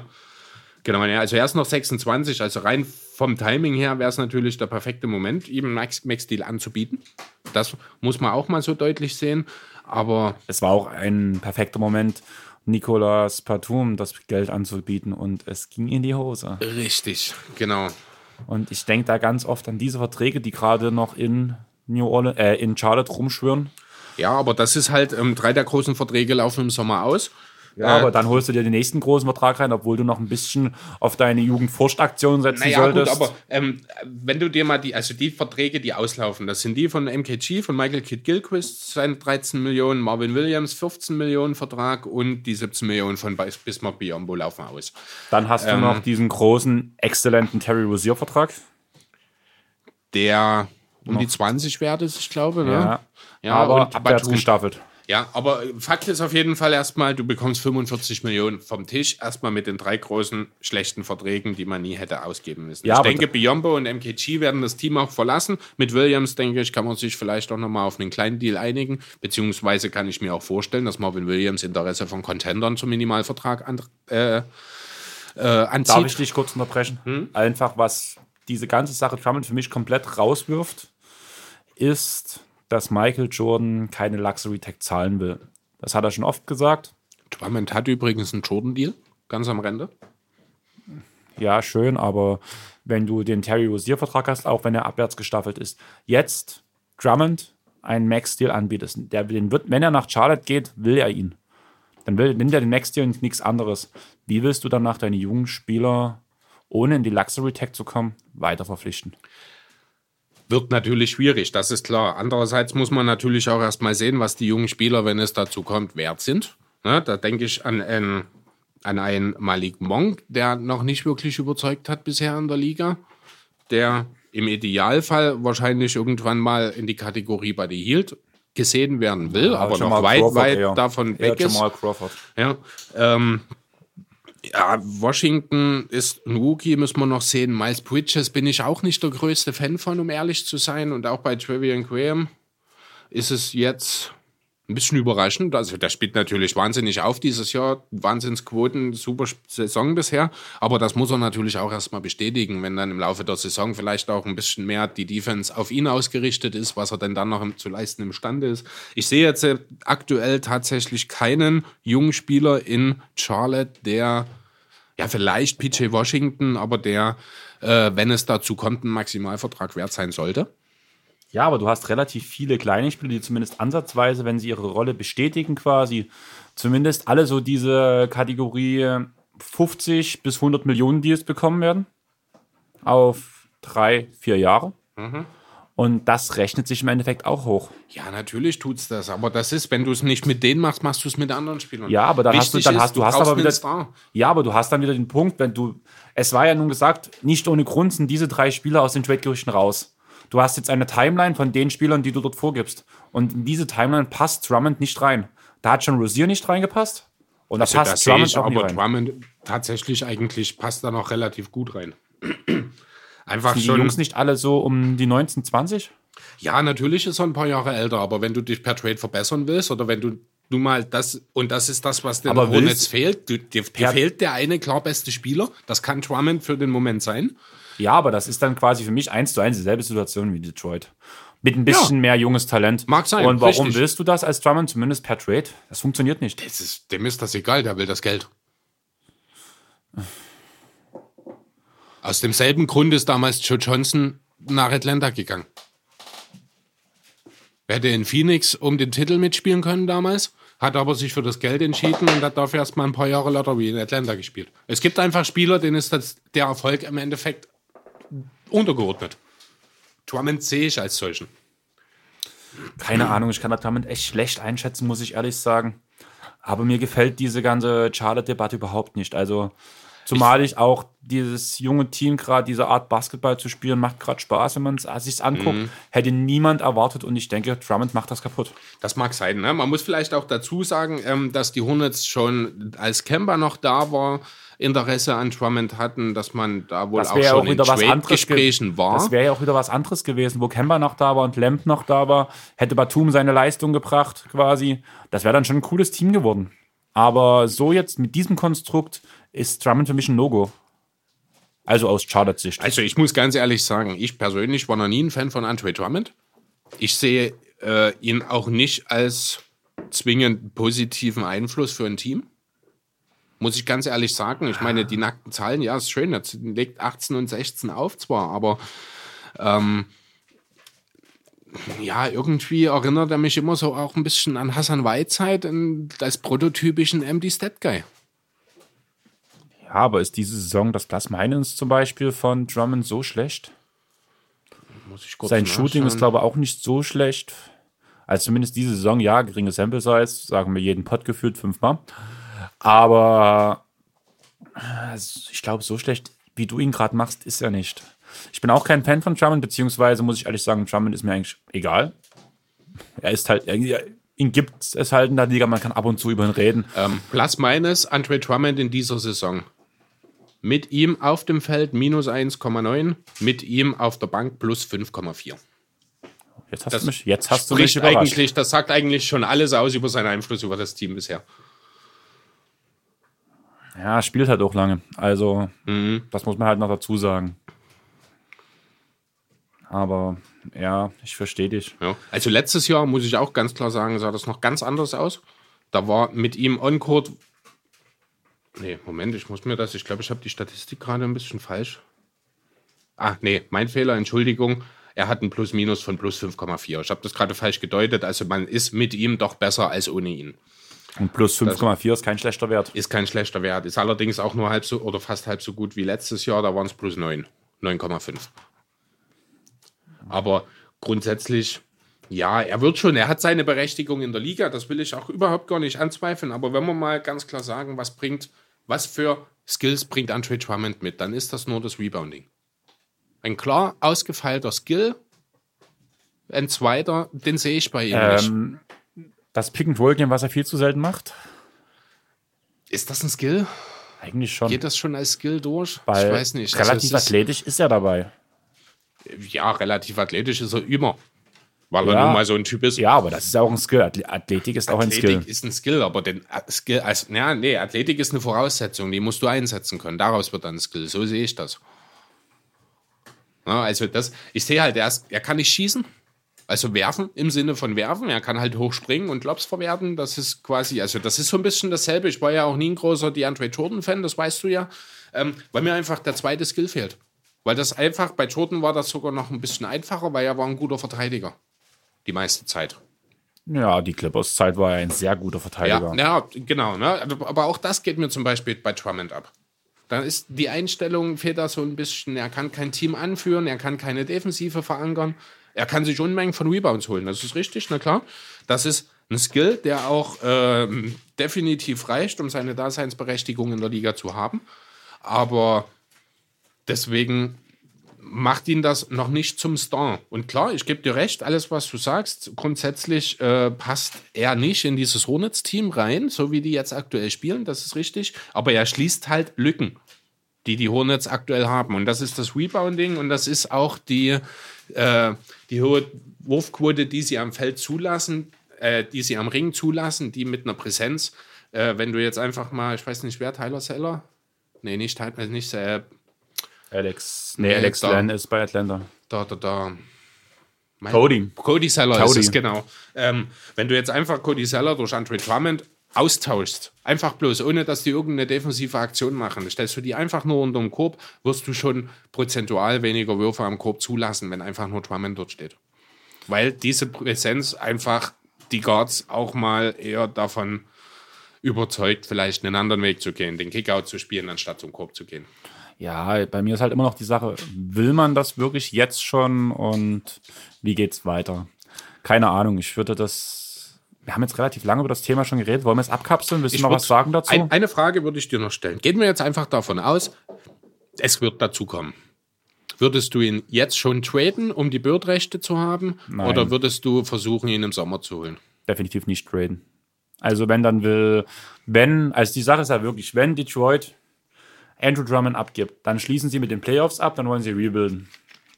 Das würde auch zur Folge haben, dass ein Blake Griffin gehen muss, dass ein Reggie Jackson gehen muss, dass ein Derrick Rose gehen muss im Idealfall und so weiter und so fort, weil das alles noch Spieler sind, wo man einen gewissen Gegenwert zumindest erwarten kann.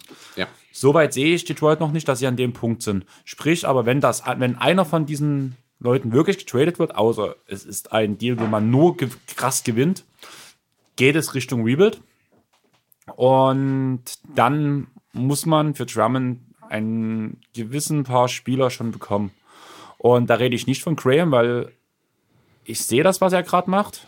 Aber ich glaube, das liegt auch sehr krass an dem Konstrukt, was gerade in Charlotte läuft. Warum da, warum er so gut ist. Ja, natürlich. Und dann redet man wirklich über Spieler wie Malik Monk, über PG Washington und so weiter. Und wie du schon sagtest, die, war, die sind untouchable. Und dann wäre es für mich wirklich ein schlechter Trade für Charlotte. Weil die sind gerade für mich mit diesem Team, mit diesem Konstrukt, wie es läuft, ein, auf, seit langem mal wieder, dass ich wirklich sage, dass Charlotte auf dem richtigen Weg ist. Richtig. Und du musst halt, man muss halt auch noch sehen, ähm, wenn du jetzt äh, dir Drummond oder tradest, die Bird-Rechte holst, dann bezahlst du noch mehr für ihn im Sommer. Das kommt ja auch noch dazu. Dann Also, gibst du die fünf Jahre. Ja, das extra Jahr, etwas mehr Gehalt. Richtig, genau. Ne? Und das ist eine Sache, die würde ich ohne zu zweifeln für Blake Griffin machen, um im Kader der Pistons zu bleiben, aber niemals für Drummond. Also das machst du für einen echten Star, machst du das, gehst du dieses Risiko ein, aber nicht für Andre Drummond. Selbst bei Blake mittlerweile nicht mehr einfach aufgrund dieser Verletzungshistorie. Ja, das stimmt. Na klar, jetzt hab, da habe ich, die habe ich jetzt mal ausgeblendet, rein von der Qualität her, von dem, was Blake kann und wenn er fit ist, in der Lage ist zu leisten, ist er natürlich aber noch mal zwei dann Stufen mindestens über Drummond diesen anzusiedeln. Fall sehen, dass ja Blake noch drei Jahre unter Vertrag steht, glaube weil er ja diese fünf Jahre von den Clippers bekommen hat. Ja, das ist, das war jetzt, spielt jetzt keine Rolle in dem Zusammenhang für mich. Naja, da würde ich jetzt direkt aufs nächste Thema springen einfach. Wir hatten jetzt gerade ja über Lars sein eines Lieblingsteam geredet, was ja wirklich sehr positiv zu betrachten ist, vor allem von dem, was man letzte Saison gesehen hat. Lars sein anderes Lieblingsteam sind die New Orleans Pelicans. Und ja, wenn ich jetzt spontan sagen müsste, läuft es bei denen, läuft es nicht bei denen, hätte ich gesagt, nein, es läuft nicht bei denen. Aber momentan ein vier Siege Winning Streak. Wartet, ich gucke noch mal kurz auf meinen Zettel, wo ich mir das aufgeschrieben habe. Ähm, ja. Auf jeden Fall stehen sie auf Platz 10 mit einer 6 zu 9 Bilanz, was glaube ich schon ganz gut ist. Und ja, diese Winning Streak habe ich mir jetzt gerade gar nicht aufgeschrieben. Ich glaube, es war wirklich eine 3 oder 4 Siege Winning Streak momentan gerade. Und Zion Williamson soll zurückkommen. Mitte Dezember. Wird ja auch Zeit. Ja, aber es läuft mir gerade momentan ganz gut. Vor allem Ingram macht eine super Saison. 25,6 Punkte, 7,4 Rebounds, 4,1 Assists. Ich habe schon vor der Saison gesagt, Ingram ist mein Most Improved Player Kandidat Nummer eins. Wir haben Ja. uns gemeinsam auf Adebayo geeinigt damals. Ähm, ja, ich fühle mich da ein bisschen bestätigt, muss ich sagen. Ingram spielt eine Wahnsinns-Saison. Er sieht aus wie der klare Franchise-Player. Ich fühle mich auch bestätigt mit Bam. Ja, auf jeden Fall. Also Bam hat das auch gut gemacht, aber ich sehe Ingram ein bisschen weiter von aktuell. Ähm, ja, Wahnsinns-Saison. Er trifft effizient, er trifft die richtigen Entscheidungen. Er macht es richtig gut, der Junge. Ja, aber seien wir doch mal ehrlich, wir haben dieses Preview-Ranking. Ah nein, da war, da war Zion sogar schon raus. Wo wir diese. Ja, stimmt, genau. Wir haben es ja in der Saison gemacht. Und ja, was ich halt jetzt sehe, Zion kommt zurück, die Punkte werden sinken, die Rebounds werden aus meiner Sicht sinken. Die Assists werden wahrscheinlich ein bisschen steigen, einfach weil danach der ein oder andere Lob noch mit zu Zion gespielt wird. Aber ich glaube schon, dass diese gesamt große Sache schon Einfluss auf Ingram seine Zahlen ins Negative haben wird. Ähm, kann, muss es aber nicht. Ich meine, aktuell trifft er ohnehin faszinierend. Gut, muss man wirklich so sagen. 46% Dreier, 53% Zweier. Ähm, das ist richtig gut, macht insgesamt eine 51-prozentige Trefferquote aus dem Feld. Ähm, dort sehe ich tatsächlich Potenzial, dass das sogar noch ein bisschen besser werden kann, wenn Zion wieder da ist, weil eben die Aufmerksamkeit wahrscheinlich dann eher auf den Number One Pick fallen wird. Ähm, das heißt, für Ingram werden unter Umständen dann eben noch einfachere Würfe, weil er sich eben nicht mehr so viel selbst kreieren muss, möglich. Dadurch kann die Quote ein bisschen besser werden. Dann tut es auch nicht so weh, wenn er vielleicht ein, zwei Würfe weniger nimmt. Dann wird sich das vielleicht einigermaßen einpegeln. Ja, Rebounds gebe ich dir recht. Assists hast du wahrscheinlich auch recht, könnte durchaus noch mal ein bisschen mehr sein. Äh, dann, wenn eben Sion wieder da ist, mit der weiteren Finisher-Option sozusagen. Aber die Punkte werden auch definitiv sinken. Muss gar nicht unbedingt. Also ja, sicherlich ein bisschen. Die 26 würde womöglich nicht halten können. Ähm, ich glaube aber auch nicht, dass er am Ende der Saison unter die 24 fällt, muss ich ehrlich sagen. Dann ist meine Frage, ist oder beziehungsweise bleibt Ingram die Nummer 1 Option oder wird alles, wie vor der Saison gesagt, auf Zion aufgebaut? Hm, ich denke, es wird wohl weiterhin jetzt erstmal über Ingram laufen, primär. Einfach schon alleine deswegen, weil man ja jetzt schon mehr oder weniger angekündigt hat, dass man mit Zion sehr vorsichtig umgehen will dass man ihm wahrscheinlich auch das eine oder andere Spiel zusätzlich noch rausnehmen will, dass man ohnehin überhaupt erstmal schauen muss, wie funktioniert er in diesem Teamgefüge. Das ist ja nun auch alles andere als klar, ob das wirklich so funktioniert. Ähm, ja, von daher denke ich schon, dass Ingram weiter in der Lage sein wird, seine guten Werte zu halten. Bin allgemein ohnehin ein kleines bisschen enttäuscht davon, äh, wie True Holiday bisher die Saison bestreitet.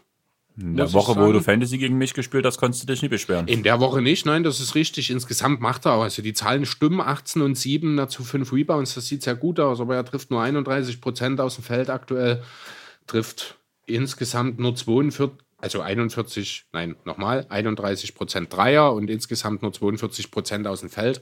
Da ist definitiv noch mehr drin. Ähm, auch dreieinhalb Turnover ist relativ viel, sind sogar mehr, als es Brandon Ingram hat. Da ich bei 3,2, aber das ist allgemein ein Thema für die Pelicans, wo sie noch ran müssen. Ähm, ja, da habe ich mir von Holiday ein kleines bisschen mehr erhofft.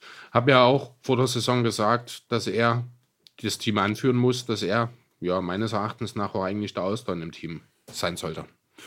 Ähm, ja, kann ich mir auf jeden Fall gut vorstellen, jetzt vor allem nachdem diese Werte geliefert wurden quasi. Man muss ja echt sagen, man hat die komplette Saisonvorbereitung auf Zion quasi ausgerichtet. Dann verletzt er sich.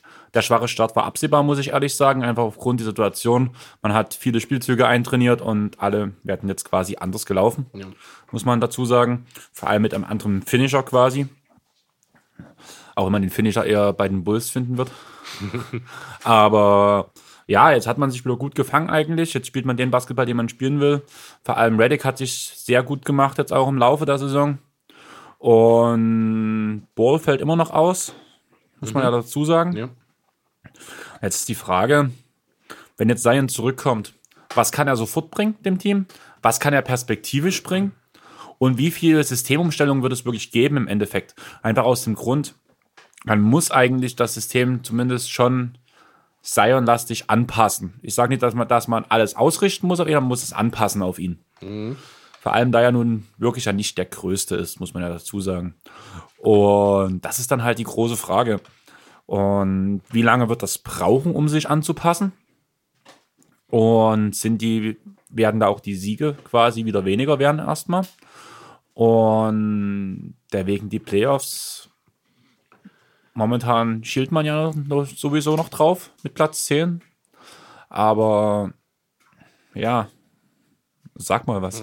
Naja, also ich glaube, das Thema Playoffs muss man in äh, New Orleans nicht unbedingt vertiefen, würde ich jetzt einfach mal behaupten. Das wird sich perspektivisch jetzt, denke ich, doch eher äh, man wird sich wohl da eher davon dann erstmal verabschieden können. Potenziell gehe ich schon davon aus, wenn Sion wieder da ist, dass die Quote erstmal ein bisschen, also auch die Siegquote entsprechend ein bisschen runtergehen wird, weil eben viele Umstellungen wieder da sind, weil ein Inquem beispielsweise eben nicht mehr schalten und walten kann, wie er will. Grundsätzlich wird er perspektivisch natürlich trotzdem ein ganz, klarer, ganz klares Upgrade sein für das Team. Er bringt, was bringt er mit? Diese unglaubliche physische Präsenz. Er kann es im Grunde genommen mit jedem unter dem Korb aufnehmen, ganz egal wie groß der ist, weil er jeden wegschieben kann. Auch Boban notfalls. Ähm, was ihm noch fehlt, ist der Wurf.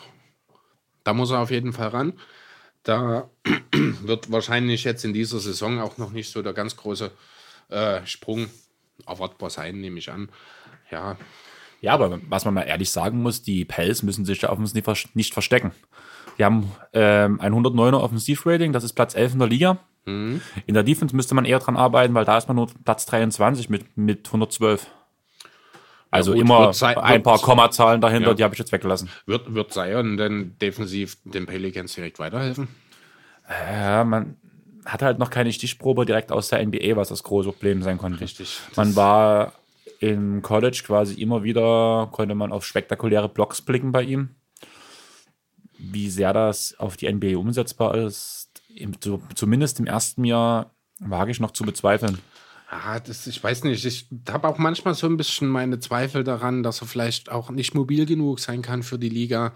Ähm, eben mit dieser Statur, die er mitbringt. Na, er soll ja nun als Power Forward eingesetzt werden. Nun ist es gerade auf der 4. Es sind ja doch auch einige agile Spieler. Wenn ich da beispielsweise an den Pascal Siakam denke in dem Kontext. An Carmelo Anthony. An Carmelo Anthony natürlich auch, der das Ganze nochmal auf eine ganz neue, absurde Weise darstellt. Ähm, nee, also da sehe ich durchaus auch defensiv noch eine Menge Optimierungsbedarf, sage ich mal, wie das Ganze dann tatsächlich aussieht, wenn wir natürlich erst rausfinden können, wenn Zion wieder da ist. Ich denke, die Bilanz, wie sie jetzt aktuell ist, ich glaube 6 zu 10, Ähm, ich weiß nicht, wie sie letzte Nacht gespielt haben sie haben. verloren. Dann 6 zu 10, Dann weil 6 zu 10, ne, das ist dann ist wahrscheinlich auch der Platz 10, den ich mir aufgeschrieben habe, noch ein bisschen hinfällig. Ne, ich glaube, Platz 10 sind sie noch, ja, aber das, ähm, ja, also ich denke, dann wird es potenziell doch eher noch mal ein bisschen erstmal nach unten gehen, bis man sich ein bisschen eingespielt hat. Das kann so um die 20 Spiele dauern, womöglich. Bis dahin ist man dann vielleicht so bei 65 Prozent, äh, 35 Prozent Siegquote und dann hat man sich vielleicht ein bisschen gefunden und kann wieder auf die 40 hoch. Das war am Ende, was sind das am Ende? So 35 Siege. Das ist so wahrscheinlich aktuell das, was möglich ist. Damit wird man wahrscheinlich zufrieden sein. Ich denke, es wird keiner in New Orleans grundsätzlich davon ausgegangen sein, dass es am Ende für die Playoffs reicht. In New Orleans nicht, aber ich bin der Meinung, dass, also ich habe glaube ich einen 500-Rekord getippt. Lars war drüber definitiv. Und du hast dich, glaube ich, knapp unter den 500 angesiedelt, aber nicht bloß bei 35 Siegen, bin Nee, ich der Meinung. das kann sein. Also, das ist durchaus möglich, dass wir da vor der Saison oder zu Anfang der Saison vielleicht auch noch ein bisschen euphorischer waren. Jetzt haben wir es halt gesehen und wir sehen, Lonzo funktioniert noch nicht so richtig, ist jetzt verletzt, hat aber auch, hat zwar an seinem Wurf, der Wurf an sich sieht zwar ein bisschen besser aus, aber das muss halt auch noch da muss ich bestätigen. immer wieder dran denken, wie wir zusammen das erste Pelicans-Spiel gesehen haben und uns gefragt haben, was das für ein Typ ist, der quasi immer eingeblendet wurde. Ich weiß nicht, ob du dich daran erinnern kannst. Beim, bei der Opening Night, wo danach, wo du, glaube rauchen warst oder auf Toilette oder sowas, eingeblendet wurde, dass das Lonzo sein Shooter-Trainer war quasi. Also die haben direkt am Wurf gearbeitet doch bei ihm. Ja, das war, also man sieht es ja auch, muss man ja deutlich sagen. Es ist nicht mehr so eine komische Form, wie er das halt bisher noch hatte. Natürlich ist es jetzt noch kein perfekter Wurf, aber insgesamt sieht es schon besser aus. Die Quote passt an sich auch jetzt in den zehn Spielen, die er gespielt hat, mit 36,5 Prozent. Ist das auch sehr in Ordnung eigentlich. Ähm, trotzdem habe ich mir von ihm eigentlich mehr erwartet. Also, was ein ganz großes Problem für Lonzo nach wie vor ist, ist das Finishen am Korb. Das kriegt er überhaupt nicht auf die Reihe, solange dort noch so deutliche Probleme sind. Da kann er noch so ein guter Passer sein, solange er in der Zone nicht abschließen kann ordentlich und der Wurf eben nach wie vor inkonstant ist, wird das ihm nie mehr als ein Rollenspieler werden. Und ich habe eigentlich schon erwartet, dass aus Lonzo mal irgendwann nur All-Star wird. Ich war nie ein Freund von ihm. Mir hat das alles Kenne ihn auch nicht persönlich. nicht gefallen, aber allerdings lag das halt auch sehr darum, wie nun das Ganze vor dem Draft lief mit seinem Vater, wo er eigentlich relativ wenig dafür, äh, dagegen machen konnte. Aber irgendwie hat es so ein extrem schlechtes Licht, eine schlechte Attitüde, so eine Art, ja, keine weiß- Ahnung, seinen Schatten geworfen, der mir persönlich nicht gefällt. Ja, ist halt überhyped worden am Anfang. Genau, und umso schöner fand ich es halt einfach, wo Beverly direkt im ersten Spiel die Grenzen ihm gezeigt hat. Damals noch in Houston oder war er schon bei den Clippers? Da bin ich mir gerade unsicher. Weiß ich gar nicht genau. Ich glaube, da war er noch in Houston. Ich glaube ja. Ja, müsste so gewesen sein. Ja, nee, also trotzdem, ich weiß nicht, siehst du jetzt potenziell noch Chancen auf die Playoffs für die Pelicans? Denkst du, dass da irgendwie was möglich sein könnte? Sagen wir mal so, Zion schlägt ein. spielt jetzt die restliche Saison so gut wie durch. Diese paar Load-Management-Spiele wird es definitiv geben. Aber wenn Ingram diese Zahlen bestätigen, vielleicht sogar nochmal steigern kann. Vielleicht. Ja, steigern ist schon sehr, sehr optimistisch. Also, wenn er die bestätigen kann, so denke ich, ist man schon mehr als zufrieden. Ja, das Ding ist halt, dass ja gerade relativ viele Teams im Westen strugglen. Mhm. Und dass man sich da schon zumindest so in diesem dieser Range quasi von 6 bis 12, würde ich sagen, dort wird man sich einpendeln und alle Teams, die jetzt dort gerade drinstehen, haben quasi die Chance noch auf die Playoffs. Ja, also man muss vielleicht auch noch mal allgemein dazu sagen, noch ist niemand aus dem Playoff-Rennen raus natürlich. Vielleicht abgesehen von den Warriors im Westen, ähm, weil wir eben noch so unheimlich früh in der Saison sind. Ähm, es wird sich sicherlich noch das eine oder andere tun. Ich halte es auch nicht für sehr wahrscheinlich, dass die Spurs noch mal acht in Folge verlieren. Haben jetzt die Nacht mal wieder gewonnen, stehen jetzt bei 6 zu 11. Die werden sich da unten wahrscheinlich auch nicht einnisten. Dann sind direkt drüber, sind da schon die Pelicans und die Kings dann an 9 und 10 die auch mit negativer Bilanz aktuell dastehen und danach die Timberwolves mit 8 zu 8. Ähm, das ist natürlich alles noch überhaupt gar nichts geklärt. Da kann im Endeffekt noch alles passieren, aber ich glaube einfach nicht, dass es für die Pelicans am Ende reichen wird. Ja, das kann ich mir auch gut vorstellen. Also ich sage ja auch selber, ähm, sie sind noch im Rennen, aber so richtig glaube ich auch nicht dran. Da wird es zu viele Probleme noch geben, denke ich. Vor allem in der Situation, wo man Zion quasi einspielt wird das nicht so richtig funktionieren. Deswegen würde ich auch einfach direkt aufs nächste Thema springen, weil wir schon wieder heute mega überziehen werden, denke ich. Ja, wenn wir doch bei den Pelicans sind. wollte gerade sagen, ich weiß nicht, was du jetzt bei. Ach so, du willst das anspringen. Ich wollte gerade sagen, dass wir jetzt quasi von meinem Zettel drei Themen abgearbeitet haben und während wir über die Sachen, die quasi Chris ausgearbeitet hat, noch kein Wort verloren haben. Ja, außer über die Hornets und Drummond, aber das hat man ja mehr oder weniger beide. Genau. Ja, aber wie gesagt, also der Bogen von den Pelicans, da lässt sich jetzt ganz gut schließen, denn wer hat sein Saisondebüt gegen New Orleans gegeben in dieser Woche? Carmelo Anthony. Genau so ist es. Willst du den Hype-Train anführen? Ach, ich weiß Weil nicht ich so bin richtig, ob es ein Hype-Train Ja, dass du da nicht drauf bist, das weiß ich. Ich bin da jetzt auch nicht unbedingt Lokführer, ich habe aber immer noch Hoffnung an Mello. Äh, ich glaube da immer noch dran, vielleicht mal ganz kurz. Also, er hat jetzt drei Spiele für die Blazers gemacht, ist dreimal gestartet. Was in erster Linie natürlich daran hängt, dass der Frontcourt der Portland Trailblazers sehr, sehr ausgedünnt ist aktuell. Was ich nicht gut finde, wie ich im letzten Podcast schon gesagt habe. Ja, aber dir fehlen nun mal die Alternativen, wenn dir beide Center und dein Starting Power Forward ausfallen. Ist Whiteside verletzt? Whiteside ist raus, ja, aktuell. Oh, ja, also äh, die letzten beiden Spiele musste Anthony Tolliver als Center starten, neben Mello. Das sagt schon auch einiges über den Frontcourt der Blazers aktuell aus. Ich glaube, das Spiel habe ich sogar gesehen. Habe ich mich noch gefragt, warum er startet. Kann Oder so viel sein. Spielt. Das war gegen Milwaukee und gegen Cleveland. Ich glaube, das Milwaukee-Spiel habe ich gesehen. Das kam auf der Zone. Das war auch Mellos bestes Spiel bisher. Mit 18 und 7 dort. Vier Assists hat er sogar noch mitgeliefert. Ähm, ja, hat insgesamt 6 von 15 in dem Spiel geworfen. Insgesamt in den drei Spielen, die er bisher hatte, trifft er 34 Prozent aus dem Feld.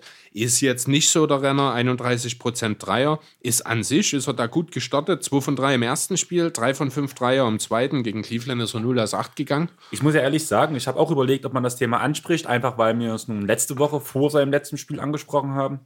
Und ich habe bloß mal grob über die Stats geguckt und ich muss echt sagen, die Dreierquote, ich weiß nicht, ob du gerade direkt Zahlen vor dir liegen hast, mhm. nachdem du es ausgearbeitet hast, aber das sieht ja echt Bombe aus. Ja, wie gesagt, bis auf das Cleveland-Spiel jetzt, da ist er 0 von 8 gegangen. Okay, das habe ich gar deswegen, nicht im Blick gehabt. Ja, deswegen stehen da am Ende jetzt auch nur 31,3 Prozent. Aber ja, wie gesagt, gegen New Orleans hat er 2 von 3 getroffen, gegen Milwaukee hat er 3 von 5 getroffen. Das war natürlich wahnsinnig gut. Ähm, jetzt, wie gesagt, die 0 von 8, dann wir, sieht das Ganze natürlich nicht mehr ganz so prickelnd aus. Man aber muss aber auch ehrlich sagen, ich finde es schön, auch wenn das jetzt äh, mal ein Negativbeispiel war, von der Dreierquote her, dass Mello 8 Dreier nimmt und nicht 8 lange Midranger. Das muss man ehrlich mal sagen. Ja, ist richtig. Also insgesamt in dem Spielwoche 5 von 15. Das heißt, er hat äh, in seinem Zweierbereich hat er 2 von 7, äh, Quatsch, 5 von 7 getroffen. Was ja auch nicht, sehr ordentlich ist. Und das werden auch nicht alles lange Midranger gewesen sein, ja, sondern auch genau, ein paar also, Floater und sowas. Er versucht ja wirklich unter den Korb zu kommen. Das muss man ja wirklich anrechnen. Ja, das ist auch definitiv ein Punkt, ähm, an dem äh, er viel über den Sommer gearbeitet hat. Das, äh, sein Personal Coach, Alex Bessel heißt er, der hat jetzt neulich ein Interview gegeben, wo man mal so ein bisschen, wo ein bisschen drüber geredet hat, was er mit Mello so über den Sommer gemacht hat. Und das sind natürlich äh, zunächst mal ist das Off-Ball-Movement dort der ganz klare Faktor gewesen. Mello weiß natürlich, auch wenn es schwer für ihn ist, nachdem er über 10, 15 Jahre einer der großen Nummern in der Liga war, dass er das jetzt eben nicht mehr ist. Dafür muss er natürlich sein Spiel umstellen. Das geht nicht von hier auf jetzt. Deswegen wurde dort über den Sommer mehrere Monate intensiv dran gearbeitet. Wie bewege ich mich abseits des Balles? Wie verschaffe ich mir gute Positionen, um eben dann abdrücken zu können? Ebenso wurde auch ein bisschen Fokus auf die Defense mitgelegt. Das ja, da hat er halt schon grundsätzlich schwierige Voraussetzungen. Zum einen mit dem Alter, zum anderen ist er auch nie der athletischste gewesen. Ähm, ja, sehr interessant fand ich die, das Zitat, äh, dass Carmelo Anthony einer der schlauesten Spieler, die du finden kannst, sei. Rein was jetzt den Basketball-IQ angeht. Da muss ich ehrlich sagen, würde ich ein bisschen widersprechen. Gebe ich dir recht. Ja, das ist, es ist jetzt nicht so, dass er nicht wüsste, wie das Spiel funktioniert. Das auf jeden Fall. Ähm, ich glaube, der IQ an sich ist nicht das Problem. Hier war wirklich das Ego bisher in seiner Karriere, das so ein bisschen was den Basketball-IQ untergraben hat, sozusagen, weil er eben lieber den eigenen schwierigen Wurf nimmt, anstatt den besser postierten Mitspieler einzufangen. Ähm, das sehe ich vielleicht gar nicht so sehr. Das, also ja, klar, Ego-Problem, alles logisch, wissen wir bei, bei Mellow. Aber ich finde, er gehört einfach in diese Kategorie Spieler, ähm, wo man sagt halt, es gibt halt Spieler wie Chris Paul, die haben ein Gen dafür, Mitspieler in Szene zu setzen. Und Mello hat einfach ein Gen dafür, sich selbst einen Wurf zu erarbeiten. Ob ja. der nun gut oder negativ ist, erstmal schlecht, aber er hat einfach kein Talent dafür, einen Assist zu spielen und deswegen ist aus seiner Sicht die beste Variante quasi, sich selbst einen Abschluss zu kreieren. Das ist richtig, klar. Aber ähm, trotzdem muss man natürlich nochmal sehen, ähm, was ist das Beste für mich? Das ist der Wurf. Was ist das Beste für das Team? Und das ging Mello halt schon immer ein bisschen ab. Ja, das, das war schon in Denver so, das ist auch in New York so gewesen. Er hat halt primär den eigenen Abschluss gesucht, was ja sein gutes Recht ist, weil er effektiv mehr oder weniger damit war. Ja, das funktioniert jetzt natürlich nicht mehr, sei das nun in Portland oder wo auch immer. Ähm, jetzt ist es halt aktuell in Portland, wer weiß, ob seine letzte Station in dieser Saison sein wird. Ähm, Jedenfalls muss er sich da anpassen, entsprechend. Ne? Er kann eben neben einem Lillard oder einem McCallum nicht davon ausgehen, dass er in jedem Angriff den Ball in die Hände hat. Das ist ihm bewusst, deswegen hat er da im Sommer dran gearbeitet. Man sieht das auch, er ist sichtlich bemüht in den Spielen. Er will dem Team helfen, ist natürlich, wie gesagt, ein Stück weit eingeschränkt dort ähm, aber ich denke, die Einstellung stimmt. Man hat schon viele positive Sachen gesehen. Du hast schon angesprochen, die Dreierquote, jetzt mal das Cleveland-Spiel ausgenommen, sah ja schon sehr, sehr gut aus. Also er nimmt auch die richtigen Würfe. Ähm, ja, was denkst du, wie wird es denn für ihn und die Blazers weitergehen? Also erstmal ohne Lillard geht es nicht weit. Da muss man, denke ich, nicht drüber diskutieren. Und jetzt auch durch diese ganzen Ausfälle wenn einer das Team retten kann, ist es Lillard. Und das auch nur, wenn McCallum endlich in Form kommt. Und da wird kein Mello helfen, da wird niemand helfen. Die zwei bringen das entweder nach Hause, die Play oder bringen die Playoffs nach Hause, klingt vielleicht schöner. Aber da ist Mello, wenn dann einer, wenn der wirklich danach, wenn beide da sind, sich an die Dreierlinie stellt und dort quasi, oder Oh nein, eigentlich nicht. Ich sehe Mello nicht über Screens laufen quasi, um sich den freien Dreier zu errennen. Das sehe ich bei Mello nicht. Wenn er in der Ecke steht, Leute aushelfen wollen und danach den freien Pass bekommt, wenn er diese Dreier trifft, vor allem mit der Quote, die er jetzt momentan nimmt, dann, und wenn es 35 Prozent sind, was ja sein Karriereschnitt ist, wäre ich zufrieden mit mhm. diesem Dreier. Aber sobald beide Playmaker da sind, brauchst du nicht noch einen dritten. Also Lillard von seiner Verletzung zurück, der spielt ja eine Bombensaison, muss man ja wirklich sagen aber McCollum wieder auf seinem alten Stand ist von letzter Saison. Mhm. Ja, er soll ja nicht den Playmaker spielen. Also das ist, das muss ihm hoffentlich auch klar sein. Ja, er ist wirklich hier bloß die ergänzende Option, der den offenen Wurf nehmen soll, der vielleicht mal ein bisschen Lillard oder McCallum entlasten soll im Spielaufbau. Aber das ist dann auch schon alles, was er bringen soll. In erster ja, Linie soll er die Punkte machen. Also momentan, wie gesagt, viele Verletzungen und alles, aber ich glaube, in der Usage Rate war er auf Platz zwei oder drei, habe ich jetzt letztens erst in irgendeinem Podcast oder sowas gehört, was auch in dieser Teambesetzung zu viel für mich ist. Und das auch mit einem relativ hohen Volumen. Also klar, McCollum Nummer eins, Und ich glaube, danach kam er direkt schon. Ich gucke gerade mal, ob ich das hier irgendwo mit finde. Liegt natürlich auch ein Stück weit an. Der personalen Struktur momentan, man hat halt nicht viel. Richtig. Aber gerade in solchen Teams, wie es jetzt gerade läuft, bräuchte man eigentlich die Option, den Ball laufen zu lassen. Und das passiert halt gerade relativ wenig. So, Mellows Usage in Portland 26,1. Also ist schon ordentlich. Sein Karriereschnitt liegt bei 30, aber es ist gut. In Houston war er geringer, zuletzt in OKC auch schon. Ja, dort, und davor war er in New York, da war er immer um die 30. Also er hat sich hier schon zurückgenommen. Natürlich ist 26 jetzt immer noch eine relativ hohe Usage, aber wie gesagt, da war teilweise Lillard nicht dabei. Es sagen, war nicht bei allen Spielen Lillard nicht dabei. Das war doch der Grund, warum er gegen die Pelicans sogar gestartet hat. Oder beziehungsweise warum ich das hoffe, dass, das, dass er jetzt Starter ist. Ich glaube, Lillard. hat Lillard noch dabei. Ach so. Ich würde trotzdem direkt. Hast du noch was zu Mello? Es wird langsam echt eng oder wir tun einfach ein paar Themen abkapseln. Nee, also zu Mello haben wir soweit ähm, in dem Kontext zu den Portland Trail Blazers vielleicht noch ganz kurz erwähnt. Pau Gasol wurde jetzt entlassen von den Blazers. Ja, er hat ja auch eine Verletzung irgendwie ge- Richtig, bekommen. genau. Der ist na, nicht bekommen, er ist verletzt in die Saison gegangen. Okay. Richtig, also der ist im Mai, ich glaube, operiert worden. Man hat ihm damals schon eine Ausfallzeit von sechs bis zwölf Monaten prognostiziert. Er Mhm. hat sich aber für den Weg entschieden, weil er der Meinung war, dass er wieder zurückkommt früher. Das hat sich jetzt eben nicht bestätigt, leider. Heißt, er wurde jetzt eben, man hat das wohl vertraglich schon so von Seiten der Blazers auch mit äh, eingebaut. Heißt, er ist äh, jetzt quasi wieder Free Agent. Man denkt wohl darüber nach, ihm einen Coaching-Spot in Portland anzubieten. Habe ich auch gelesen, aber Barcelona ist auch interessiert. Ganz genau. Auch Barcelona hat äh, ihm oder spielt mit dem Gedanken, er hat ja seine Karriere beim FC Barcelona begonnen, äh, ihm nochmal jetzt quasi als Saison aus oder Karriereausklang sozusagen, dass er auch nochmal für den FC Barcelona spielen kann. Da bin ich sehr gespannt, wo es letzten Endes für ihn hinführen wird.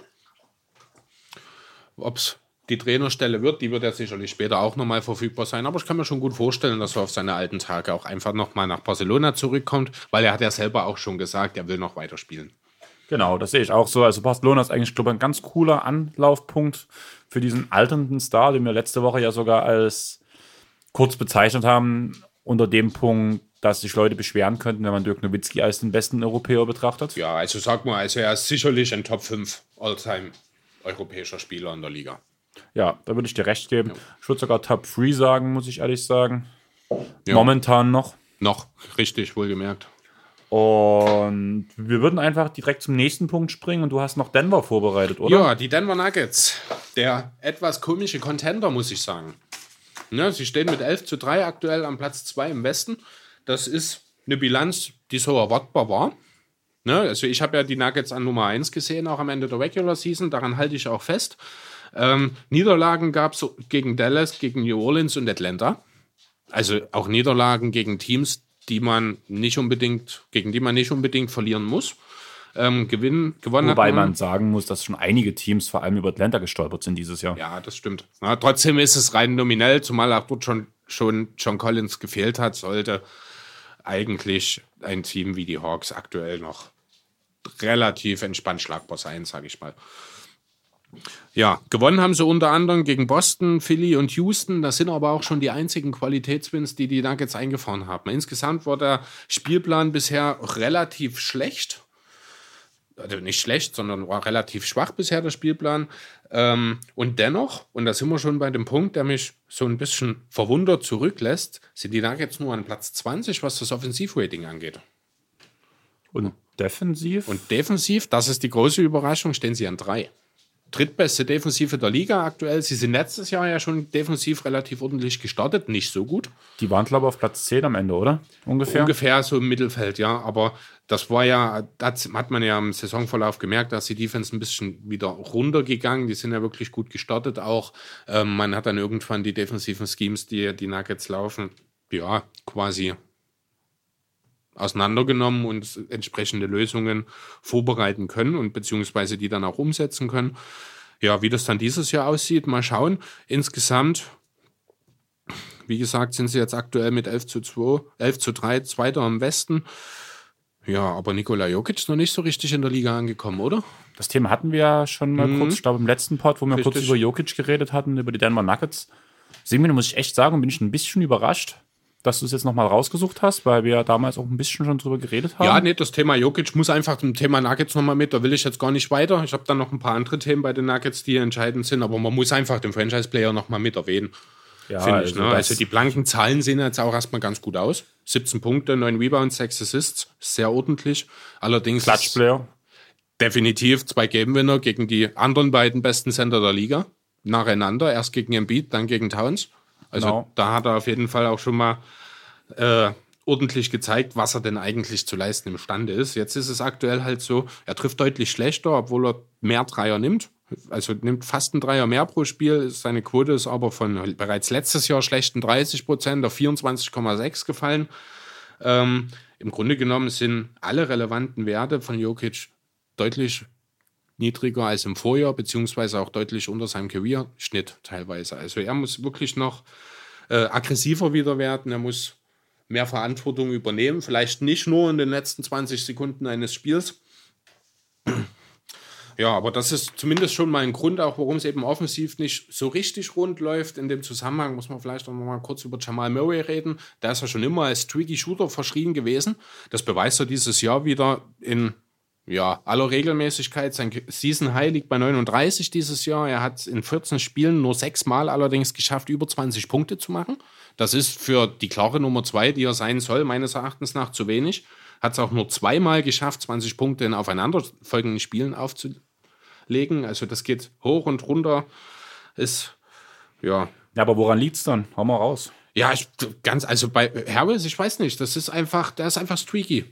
Der nimmt den einen Tag zehn Würfe und trifft neun und den nächsten trifft Ich er meine nur jetzt einen. eigentlich, was der Grund ist dafür, dass Denver so weit vorne vor allem in der Defense steht.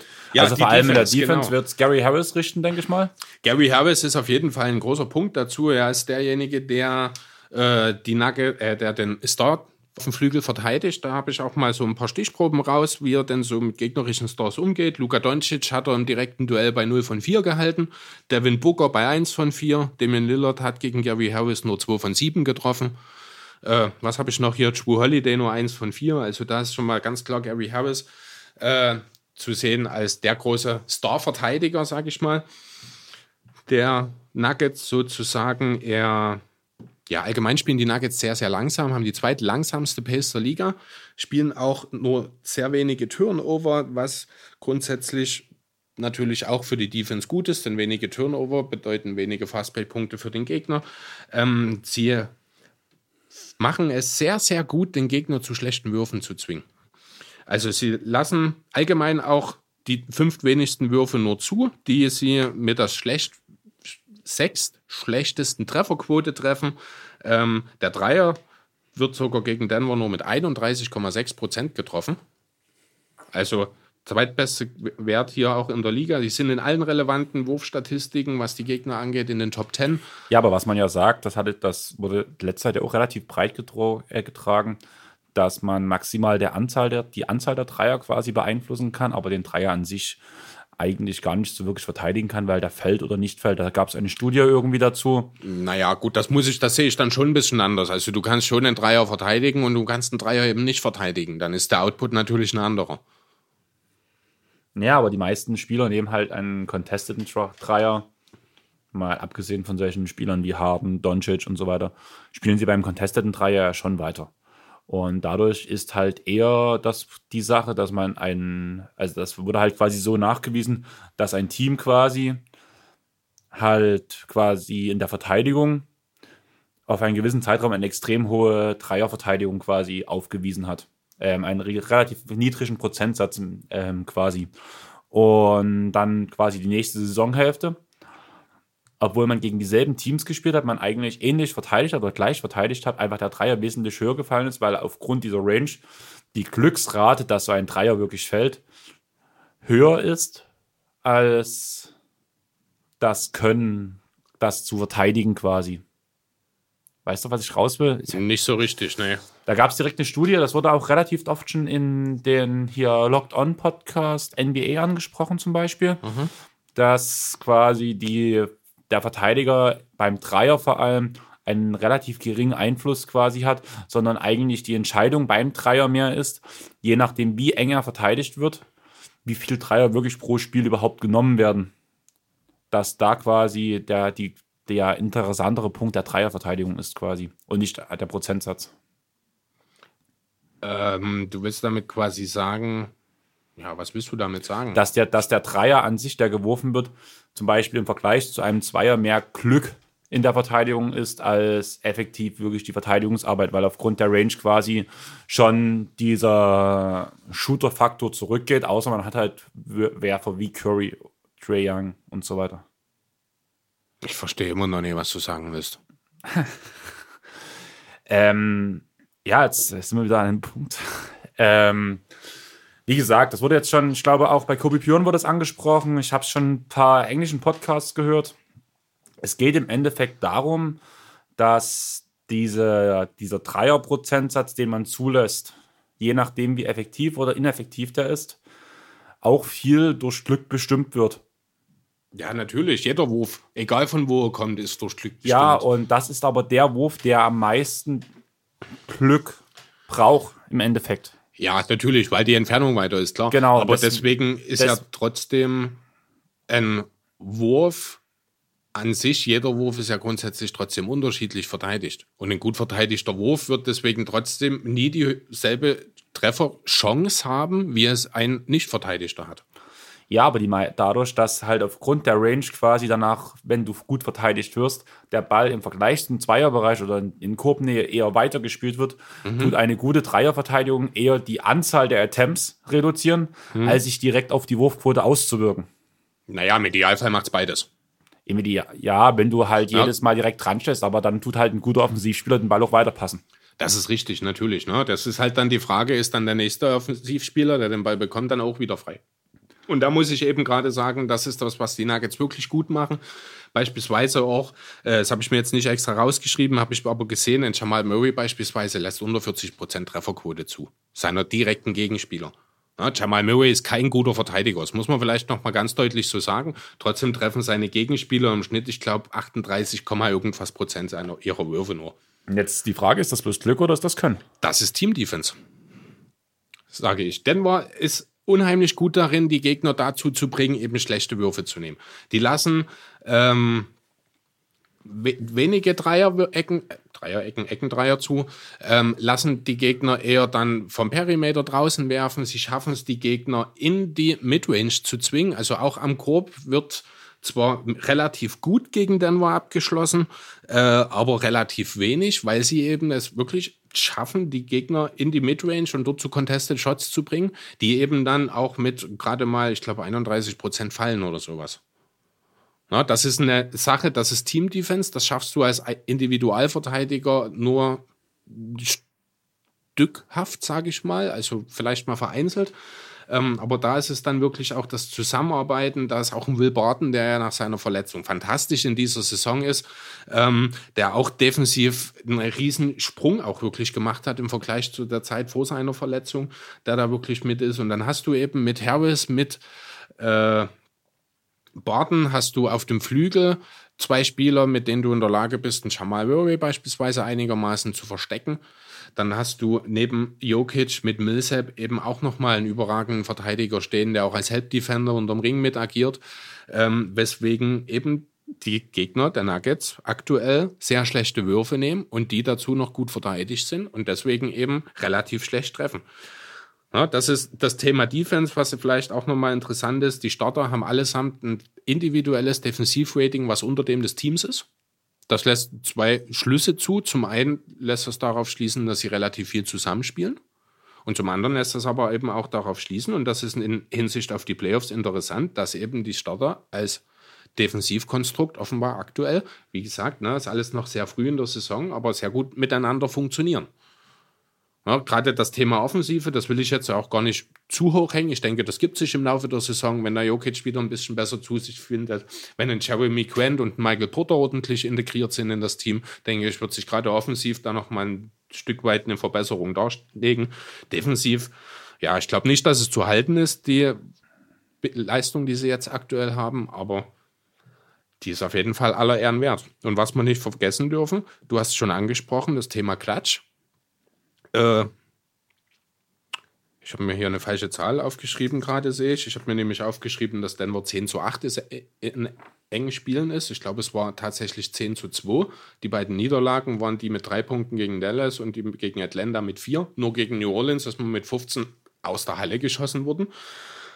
Na, sie treffen selber nur durchschnittlich, aber treffen die viertbeste oder haben die viertbeste Dreierquote in Klatschsituationen. Äh, lassen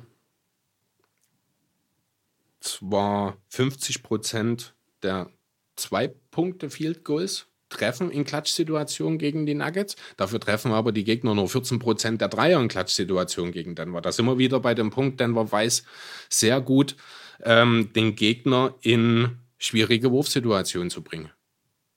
Zumindest was halt außerhalb der Zone ist. Dann, na, und dazu sind sie eben auch in der Lage, die drittmeisten Turnover in Klatschsituationen zu bringen. Das heißt, Denver ist überraschend gut in der Lage, und das ist auch wieder in Hinsicht auf die Playoffs sehr relevant, finde ich, ähm, enge Spiele nach Hause zu bringen. Spielen selber relativ wenig Turnover, forcieren aber viele, zwingen die Gegner zu schwierigen Würfen, treffen selbst die Dreier überragend gut in solchen Situationen. Ähm, ich muss ganz ehrlich sagen, nach den Eindrücken, wie sie jetzt bisher in dieser Saison von den Nuggets gekommen sind, mit denen ist zu rechnen, auch in den Playoffs. Wenn sich das alles bestätigt, natürlich. Das haben wir ja vorher schon gesagt. Und ich denke auch, dass Murray sich einigermaßen noch so einpegeln wird, dass man auch im späteren Verlauf quasi sich auf ihn verlassen kann, regelmäßig hoch zu scoren. Ja, das eben glaube ich eben noch nicht so richtig, weil das ist ja jetzt auch schon ein Thema, das ihn seit er in die Liga gekommen ist, verfolgt, diese schwankenden Leistungen. Da will ich jetzt noch nicht so die große Hoffnung an den Tag legen, dass sich das jetzt zeitnah ändert, um ehrlich zu sein. Ich denke halt einfach bei ihm, dass er bewiesen hat, dass er es kann und da muss es noch lernen, es konsequent einzusetzen. Das ist eine Sache mit dem Alter, dafür ist er noch nicht allzu lange in der Liga. Und ich denke, das packt, passt er schon. Und ich weiß nicht, ob du jetzt noch was zu sagen hast. Ja, also ich habe zu Denver erst mal so weit, also was das Wichtigste war, halt die Defense, die Klatschstatistiken, das wollte ich nochmal deutlich machen, wo hier halt der Punkt ist, weswegen die Nuggets aktuell ja etwas unerwartet, wenn man sich die Spiele anschaut, eigentlich da vorne stehen. Das ist so das Wichtigste. Ich weiß nicht, ob du noch was zu ergänzen hast. Nicht so wirklich, aber wenn wir gerade beim Thema Klatsch sind, würde ich dir mal ein paar Ergebnisse vorlesen. Mhm. Houston hat 119 zu 122 ein Spiel in der letzten Zeit verloren. Boston ein Spiel 104 zu 107. OKC ein Spiel 88 zu 90. Wer, waren die Geg wer war der Gegner?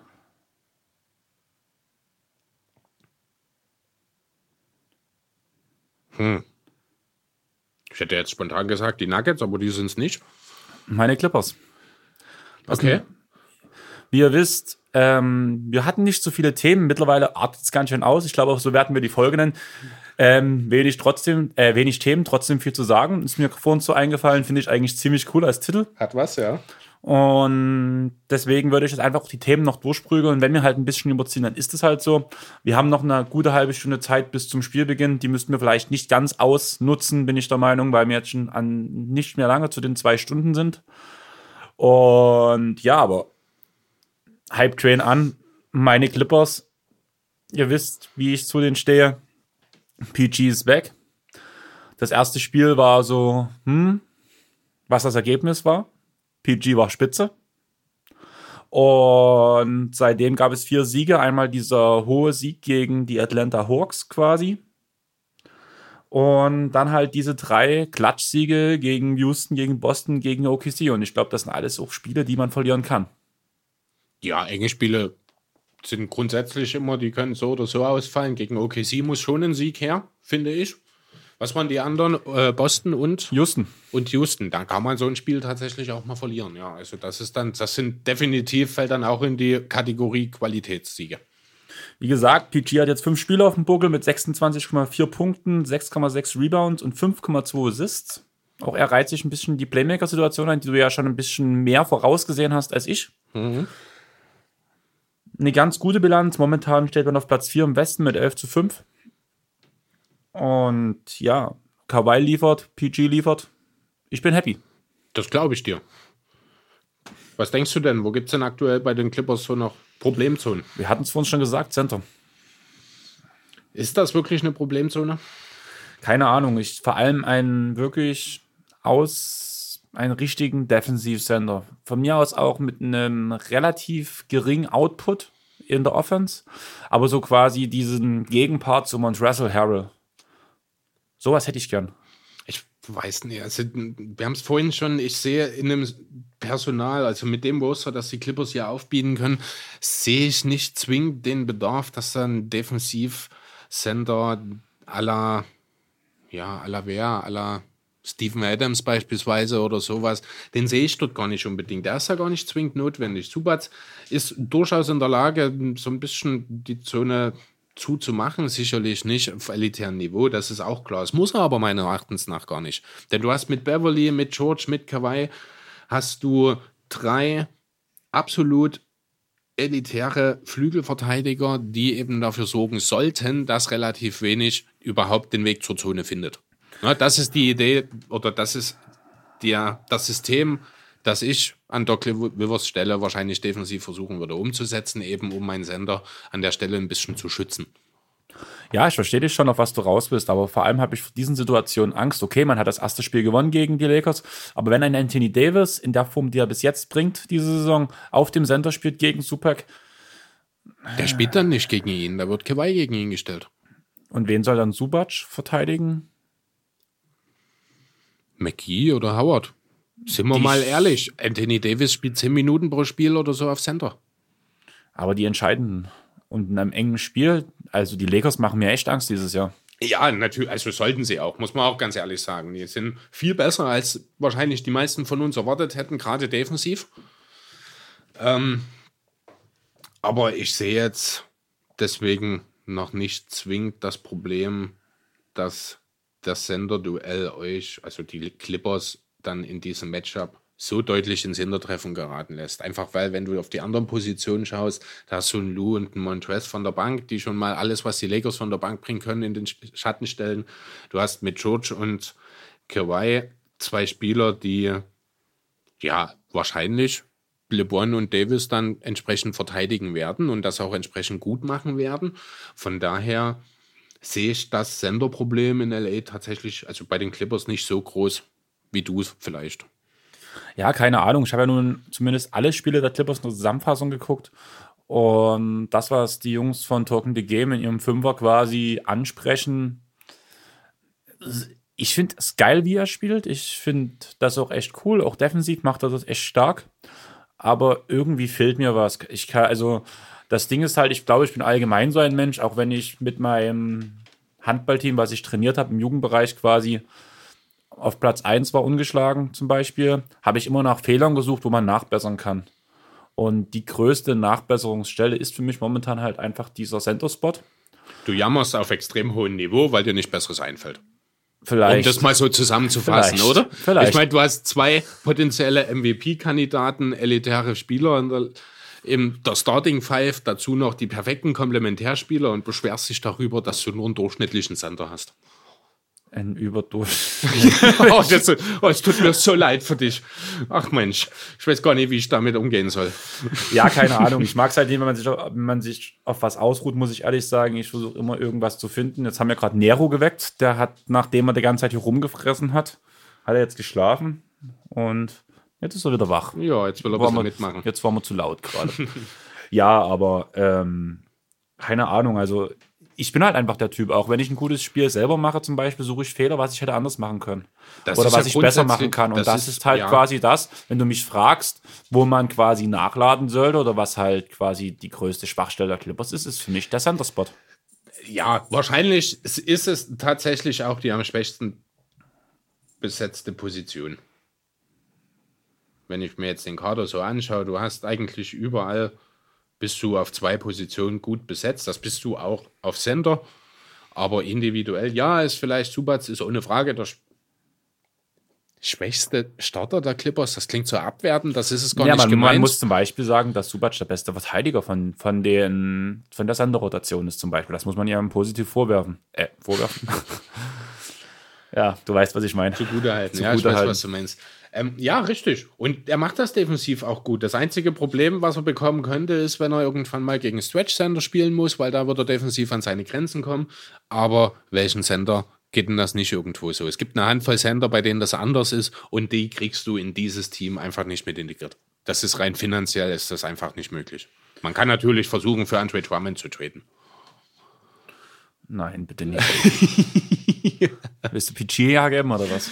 Ähm, ich weiß gar nicht, wie finanziell, was man dafür hergeben müsste. Wahrscheinlich ein ganz schönes Paket, weil die Deals sind ja eigentlich auch alle sehr ordentlich, die die Clippers haben. Die Clippers Deals sind super. Ja. Könnte durchaus schwierig werden, den Trade zustande zu kriegen. Ja, also man muss dazu sagen, wirklich, ich saß, wir saßen halt, glaube ich, beide diese Woche da. So richtig viele Themen gibt es nicht, wie wir ja nur wahrscheinlich unsere Überschrift festmachen. Und daraufhin habe ich mir danach quasi auf meinem Zettel überlegt, über was kann man noch reden. Und eigentlich wollte ich nicht über die Clippers reden. Ja. Nun kam es mal wieder dazu, dass wir quasi, dass ich dann quasi diesen Punkt PG noch mit reingebracht habe, einfach aus dem Grund, weil es irgendwo schon erwähnenswert ist, muss man dazu sagen. Ja, natürlich. Und ich weiß nicht, ob du jetzt noch Themen hast. Jo, also ich hätte schon noch ein Thema, was ich gerne besprechen möchte. Und zwar geht es da mal wieder so ein bisschen um das Thema Regeländerung. Hab das jetzt auch heute erst gelesen zu dem Thema. Ähm, Adam Silver ist wohl schon relativ weit fortgeschrittenen oder in relativ weit fortgeschrittenen Gesprächen mit Medienvertretern und der NBPA, sprich der Spielergewerkschaft. Ähm, ja, da geht es darum, den Spielplan äh, zu ändern. In erster Linie, mal ganz einfach zusammengefasst. Gedanke ist, man will die Regular Season etwas verkürzen, ohne dabei Spiele einzubüßen. Klingt an sich ja schon mal sehr interessant. Ähm, man will wohl an den Seedings für, das, für die Playoffs ein bisschen was machen. Fangen wir mal an mit diesem Regular Season Thema. Äh, Thema. Und zwar ist der Plan, dass wohl zeitlich eingesetzt soll das so zwischen Ende November und Mitte Dezember sein, ein sogenanntes Mid-Season-Turnier soll gespielt werden. Aus allen 30 Teams, die zunächst in Gruppen sozusagen gegeneinander spielen und dann im K.O.-System. Ist so ein bisschen gedacht, wie, so, wie man das aus dem Fußball beispielsweise kennt, so den DFB-Pokal, ein zweiter Pokal sozusagen neben der Meisterschaft soll ausgespielt werden. Der Gedanke dahinter ist, wie gesagt, eben, dass man die Regular Season dahingehend verkürzt. Da würde man wohl, äh, so wie man sich das vorstellt, ein Team maximal 8 oder 79 Spiele machen. Mit diesem Turnier, dann das da mit diesem mit diesem Turnier inbegriffen. Maximal könnten es 83 Spiele werden, vorausgesetzt, man müsse die Play-Ins spielen. Da sind wir auch schon beim nächsten Thema, Play-Ins. Das ist schon mal letztes oder vorletztes Jahr Thema gewesen. Man will wohl auch Platz 10 Chancen auf die Playoffs einreichen, äh, versorgen, sage ich mal. Und zwar ist das so geplant, dass dann wohl der Nummer 7 Seed gegen den Nummer 8 Seed spielt. Weiß ja nicht genau, ob das dann eine Best of Three Serie oder bloß ein Spiel sein soll. Der Gewinner dieses Matchups wird in den Playoffs sein. Und der Verlierer spielt dann gegen den Gewinner des Duells Platz 9 gegen Platz 10. Und dort wird dann der letzte, der achte Playoff-Platz sozusagen der Conference jeweils ausgespielt. Also hättest du maximal nochmal zwei zusätzliche Play-In-Spiele sozusagen. Ja, ähm, erstmal dazu, wie siehst du das? Was hältst du davon? Ähm, unschlüssig. Also zum einen sind, ist ja nicht bloß das Problem, dass man quasi Einnahmeschwund hat, quasi im Sinne von, man hat weniger TV-Einnahmen, sondern auch quasi die Leute, die das im Endeffekt entscheiden müssen, sind die Besitzer der Teams. Mhm. Und ich sag mal, ich weiß nicht, wie viele Spiele dieses Turnier machen sollen, wie das ablaufen soll. Aber im Endeffekt wird das ja wahrscheinlich danach, wenn das halt in einem relativ geringen Zeitraum erledigt werden soll, da sind kein, ist kein Platz für Reisewege, weil sonst macht es im Endeffekt diese Zeit unerträglich für die Spieler, bin ich der Meinung. Mhm. Und wenn man sagt, dann macht dann zum Beispiel dieses Turnier komplett in San Francisco zum Beispiel, fehlen ja diese Spiele wieder als Einnahmequelle des Eintritts für die Besitzer. Naja, das ist ja genau der Punkt. Darum geht es ja. Ähm, man will zwar die Regular Season verkürzen, aber ohne dabei auf Spiele zu verzichten, damit eben diese Einnahmen weiter gewährleistet sind. Soweit ich das äh, rausgelesen habe, also ich habe keine konkreten Modi oder irgendwas, kann ich dir nichts sagen. Da, dazu habe ich nichts gefunden. Ähm, aber so wie das jetzt in dem Bericht war, ist wohl davon auszugehen, dass diese Änderungen keinen großen Widerstand bei den Teams und damit auch bei den Besitzern hervorrufen. Also man ist wohl durchaus gewillt, diese Änderung im März, ich glaube, zum Board of Governors, wo dann alle Besitzer zusammenkommen und bestimmfähig sind. Ähm, man ist wohl relativ optimistisch, dass man das dort umsetzen und durchsetzen kann. Ziel ist es, dass das zur Saison 21-22 auch schon stattfinden soll. Ähm, keine Ahnung, ich glaube wirklich nicht dran, muss ich ehrlich sagen. Aufgrund der Einnahmequellen, aufgrund der Strapazen des Turniers danach im Endeffekt, weil ich denke, das wird danach spätestens bei der Spielergewerkschaft zu Problemen führen werden. Könnte ich mir gut vorstellen, ja, bei der nächsten Vertragsverhandlungen. Naja, ne, scheinbar nicht. Also, das ist ähm, wohl alles von vornherein, also Adam Silver hat da keinen David Stern Alleingang in irgendeiner Form gemacht, sondern der ist ja wirklich von vornherein, ist er da mit Michael Roberts, sie ist die Präsidentin der NBPA, äh, da im Kontext gewesen, hat das mit ihr alles, also sie ist da voll mit auch in diesen Planungen mit involviert. Deswegen denke ich, dass da von der Spielergewerkschaft her die ganze Sache relativ gut aufgenommen werden wird auch. Ähm, es ist auch so, dass wohl die Gewinner dieses Mid-Season-Turniers dann entsprechend ordentlich vergütet werden sollen. Im Sinne von finanziellen Prämien. Ähm, ja, ich weiß nicht, irgendwie geht es ans Ziel vorbei, finde ich. Ne? Ja, Einerseits will man die Saison verkürzen, um ja, eben die Belastung du, zu reduzieren. Wie du gerade sagst, also man spart im Endeffekt im, ähm, sechs Spiele ein, dafür, dass du in der Saison quasi ein Turnier hast. Wo du genau diese sechs Spiele wieder spielst. Wo du diese, naja, nicht unbedingt. Du hast ja gesagt, dass diese bei diesen 78, 79 Spiele das ja, Turnier das, schon inbegriffen ist. Genau, das heißt, es das reduziert sich ja wirklich das Turnier auf weniger Spiele. Das aber, Problem ist aber eher, dass dieser kurze Stretch quasi ähm, so an der Kraft der Spieler zerren wird, weil man da ja wirklich relativ viel hinterreißen wird, dass ich sage, dass danach Load Management, da kannst du die, brauchst du danach zwei, drei Wochen keine NBA mehr gucken, weil mhm. kein LeBron James, kein Kawhi Leonard, kein PG auf dem Feld stehen wird. Naja, das glaube ich nicht. Ich denke, das wird schon auch äh, in den Bedenken mit einer Berücksichtigung finden, dass eben die Reisestrapazen da entsprechend mit berücksichtigt werden. Vielleicht wird es ja dann auch so, dass sie quasi eine Gruppen nach Kon oder nicht nach Conference, sondern nach Division beispielsweise, sage ich mal. Und dann kommen die ersten der Division jeweils weiter und spielen dann eine K.O.-Runde. Das geht nicht ganz auf mit sechs Teams, aber das könnte man ja dann entsprechend alles noch äh, umsetzen. Ich glaube nicht, dass hier äh, mit diesem Mid-Season-Turnier ein erhöhter äh, Reiseaufwand auf die Spieler oder auf die Verantwortlichen zukommt, denn das wäre tatsächlich destruktiv der ganzen Thematik. Ich denke, hier geht es wirklich auch darum, eine, ein Format zu finden, wo die Spieler entsprechend etwas entlastet werden, ohne eben den Fans meinetwegen zehn Spiele im Jahr zu nehmen. Das ist das Ziel. Ähm, Natürlich wird so ein zusätzliches Turnier, ich nenne es jetzt einfach mal einen Pokalwettbewerb, um, äh, in Anlehnung an die europäischen äh, Vereinswettbewerbe sozusagen, ähm, ist natürlich erstmal neu und wird wahrscheinlich erstmal ein bisschen skeptisch gesehen. Das Ziel ist es hier einfach, diese Sache zu äh, etablieren und im Laufe der Zeit soll dann entsprechend natürlich auch das Image dieses Turniers verbessert werden, sodass im Laufe der Zeit quasi die Akzeptanz kommt. Ziel in erster Linie, wie gesagt, soll es wohl sein, die Regular Season zu reduzieren. Ich sehe es auch noch nicht so richtig, kommt dann wahrscheinlich auch darauf an, wie das konkret dann aussehen soll, wie dieser Modus aussieht. Ähm, müssen wir schauen. Was hältst du von den Play-Ins?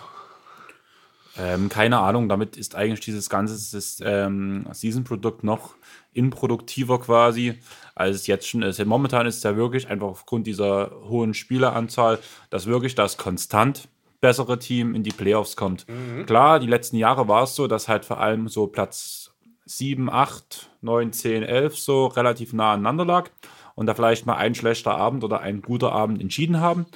Allerdings sehe ich es halt aber auch so, dass quasi, äh, wenn du jetzt diese Play-ins veranstaltest und das wirklich bloß eine Einspieleserie ist, was das einzige wäre, um die das alles schonend für die Spieler mhm. zu machen, weil wenn du jetzt mit einer Best-of-Free-Serie anfängst, dann bist du ja schon wieder an dem Punkt, das ist schon wieder eine Belastung für die ja. Spieler. Vor allem, wenn es danach halt, man kann ja auch innerhalb der Conference relativ lange Reisewege bekommen, mhm. wenn es ungünstig läuft. Dann hast du ja quasi danach diese, diesen Punkt, diese Saison quasi, die relativ konstant eine Leistung bringt, danach halt wirklich vielleicht mal ein oder zwei Spiele oder drei Spiele oder fünf Spiele oder 17 Spiele Pech waren blöde gesagt, je nachdem, wie viele Niederlagen man geholt hat. dann hast du von jetzt auf einmal ein Spiel, was dir die komplette Saison verhagelt. Und vor allem, wenn du dann an dem Punkt bist, dass zum Beispiel der Platz 8, sagen wir, knapp 50 Siege hat. Ich weiß, das ist relativ hoch. Und dann Platz 10 zum Beispiel bloß Anfang 30 Siege. Und dann soll zwischen den zwei Teams ein Spiel entscheiden, wo vielleicht auch noch eine Verletzung mit reinspielt. Ja, also ich verstehe den Punkt. Ich weiß, was du meinst. Ähm, ich denke, Ziel ist es hier, äh, womöglich da ein bisschen ähm, das Thema Tanking äh, zu, wie formuliere ich das, aus dem Fadenkreuz zu holen weil man eben viel mehr Chancen hat, in die Playoffs zu kommen, als es mit einem Eight-Seed-System ist, weil du eben als Zehnter auch noch reinkommen kannst. Die Chance, Zehnter zu werden, ist natürlich viel höher als Achter zu werden. Dann überlegt sich vielleicht das eine oder andere schlecht gestartete Team eher noch durchzuziehen, weil eben die Chancen noch da sind. Grundsätzlich gebe ich dir recht, ich bin auch nicht der größte Fan davon, weil du damit den Verdienst, den du dir über 80 Spiele, 82 Spiele, wie viel auch immer es dann sein werden, äh, den du dir dort erarbeitet hast, den kannst du eben mit einem Spiel wieder verlieren. Ja, hast du natürlich recht, ist schwierig. Ich vermute mal, es wird kommen, weil eben man es auch von der anderen Seite sehen kann, weil viele Teams eben oder viele Besitzer sagen würden, na, das erhöht doch meine Chancen auf die Playoffs, ist doch geil. Ähm, deswegen erwarte ich, dass es kommt, bin aber auch da nicht der größte Fan davon. Ja, aber wenn man als Platz 10er nach dem Endeffekt auf Platz 8 reinrutscht, da bist du noch weiter weg von den ganz großen Teams. Du fliegst auch bloß in der ersten Runde raus. Ja, es geht ja aber nicht darum, wo du rausschießt, es geht darum, in die Playoffs zu kommen. Ja, aber das sind ja viele Besitzer nicht so. Wie oft war es schon, dass danach dieses Gerede war? Ist es vielleicht besser, nicht in die Playoffs zu kommen, sondern noch einen Lottery-Pick zu bekommen? Das stimmt auf Tanking-Teams zu, ja aber auf Teams, die eben das Thema Tanking eigentlich schon hinter sich haben und gerade dabei sind, sich zu entwickeln. Atlanta zum Beispiel, jetzt aktuell. Ja, für die ist das doch perfekt. Ja, aber wir, ja, für dieses Team ist es gerade perfekt. Allgemein für die jetzige Situation der Liga, wie es jetzt momentan ist, diese, äh, dieses Jahr und letztes Jahr, finde ich dieses System gar nicht so schlecht. Aber zum Beispiel vielleicht vor fünf Jahren wäre es so gewesen, so, äh, ja, weil du, du hast halt die Befürchtung quasi, dass dann wirklich schlechte Teams aufgrund eines guten Spiels, also wirklich schlecht ist man ja nicht, wenn man Zehnter in der Conference wird, aber man ist halt auch nicht gut, ähm, dass man dann trotzdem noch in die Playoffs kommen kann. Da muss ich aber auch ganz ehrlich sagen, wenn das Team so schlecht ist, dann hätte es nicht die Playoffs geschafft, dann hätte es dieses eine Spiel auch nicht gewonnen. Ja, aber an Platz 10 zum Beispiel hätten der Detroit letztes Jahr auch vielleicht schon eine Plague erreicht. Und was danach quasi in den Playoffs passiert ist mit Milwaukee gegen Detroit, da ich glaube, das haben die wenigsten Leute gesehen, einfach weil es vorentschieden war. Ja, natürlich. Das, da, darum geht es Das ist ja auch nochmal so ein Punkt. Es wird nochmal eine gewisse Spannung, weil eben die Seeds noch nicht feststehen. Es sind einzelne, wirklich nur ein Spiel. Das heißt, da ja, ist alles das, der Fokus drauf. Das, das ist auch nochmal eine gewisse Spannung. Das gibt am Ende vielleicht der Saison nochmal eine gewisse Spannung. Aber ich glaube, vor allem diese Einschaltquoten der ersten Playoff-Runde wird das extrem schaden. Vor allem für diese Top-Teams, äh, Top die eigentlich jeder sehen will Sagen wir doch mal ehrlich, die ähm, Golden State Warriors wollte letztes Jahr jeder sehen. Oder die letzten Jahre, sage ich mal so. Und wenn das jetzt gegen ein Team wie aktuell die Memphis Grizzlies danach am Ende gehen würde, wo es ja nach der aktuellen Tabelle so aussehen könnte, dass das vielleicht, dass die vielleicht irgendwie auf 10 landen oder auf die Pels, da hatten mhm. wir ja für uns das, das Thema. Genau. Und dann dieses Ultra-Team quasi, oder sagen wir auch jetzt bloß, wie es jetzt momentan ist, die Lakers. Das wird langweilig. Und damit tust Aber du dir die Einschaltquoten in den Playoffs zu hageln. Ist das ein Unterschied, ob dann nun die Nummer 1 gegen die 8 oder gegen die 10 spielt? Langweilig ist es auch so. Auch letztes Jahr hat sich keiner angeschaut. Warum soll sich das jetzt noch mehr verschlechtern? An, ich habe mir es angeschaut. Ja, weil du wahrscheinlich auch im Janis-Trikot hier saßt. Ach so, das, na, das, okay, gut, diese Runde, na, die konnte ich mir nie angucken, weil das von den Spielen her nicht gepasst hat. Das war zu kurz um den mhm. NBA Sunday quasi. Ja. Ja, aber also ich sehe da für, das, für die einzelnen Teams Vor- und Nachteile natürlich. Für die Liga sehe ich es tatsächlich positiv, weil du eben nochmal, das ist auch so ein bisschen der Grund, aus einem ähnlichen Grund wurde damals in der Fußball-Bundesliga vor zehn Jahren ungefähr, ich weiß es nicht genau, die Abstiegsrelegation eingeführt. Weiß nicht, inwiefern du das kennst. Früher war es so, die letzten drei steigen ab. Fußball ist für mich ja, das, Schlafenszeit. Ne, ne, die letzten drei steigen ab in die zweite Liga, die ersten drei der zweiten Liga steigen auf. Dann wurde die Relegation eingeführt, das heißt, der Drittletzte der ersten Liga spielt in zwei Spielen hin und rück gegen den dritten der zweiten Liga. Hat also noch die Chance, drin zu bleiben.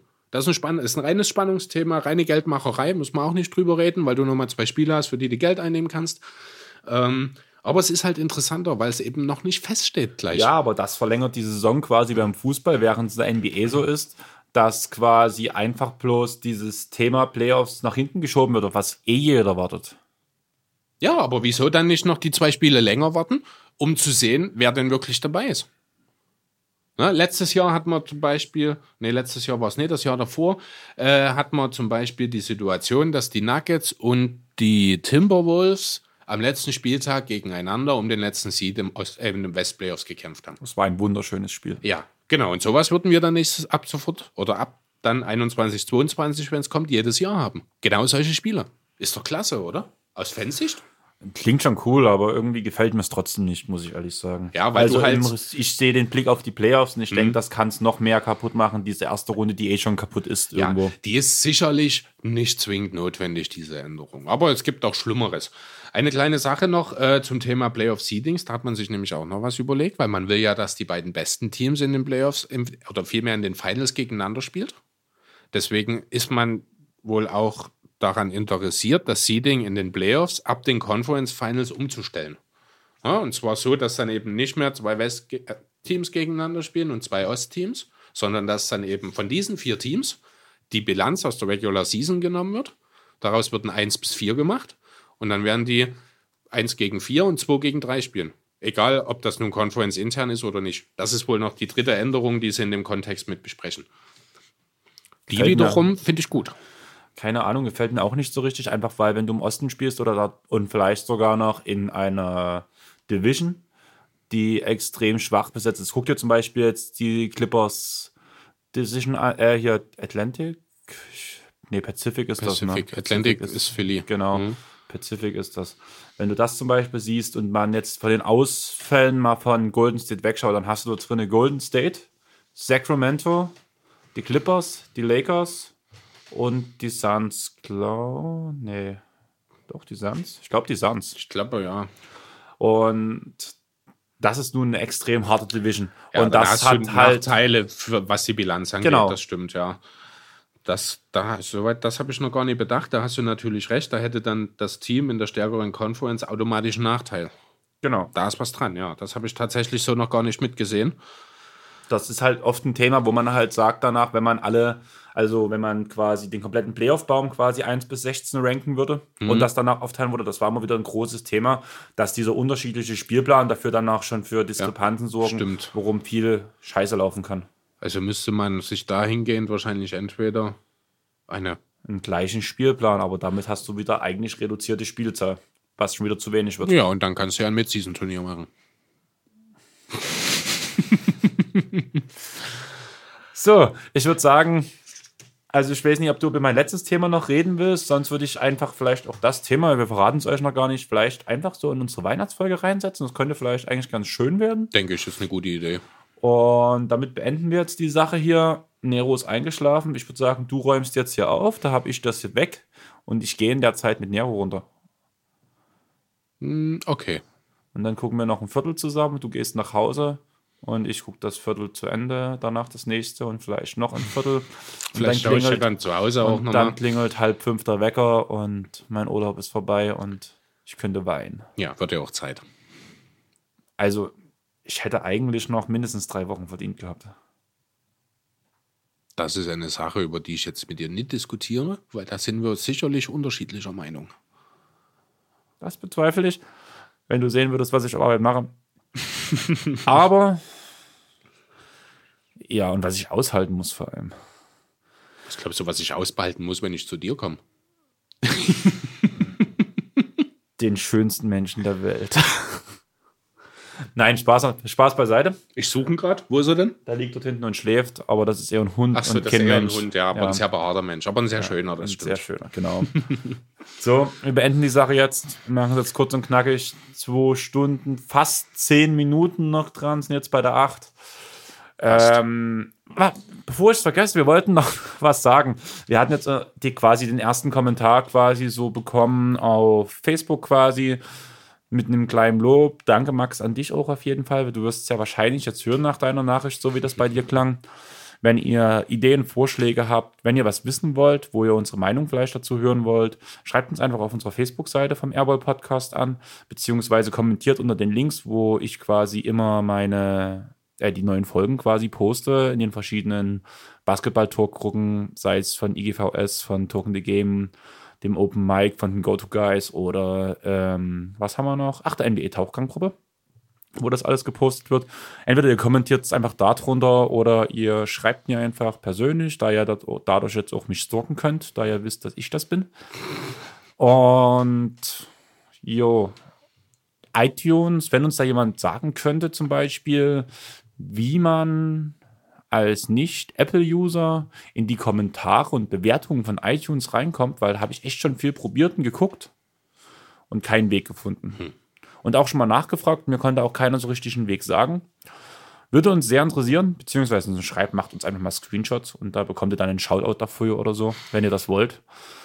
Ja, jetzt haben wir eigentlich die 10 Minuten 10 gepackt und ich würde sagen, wir beenden jetzt die Sache und haut rein. Wir hören uns nächste Woche. Ciao. Ciao.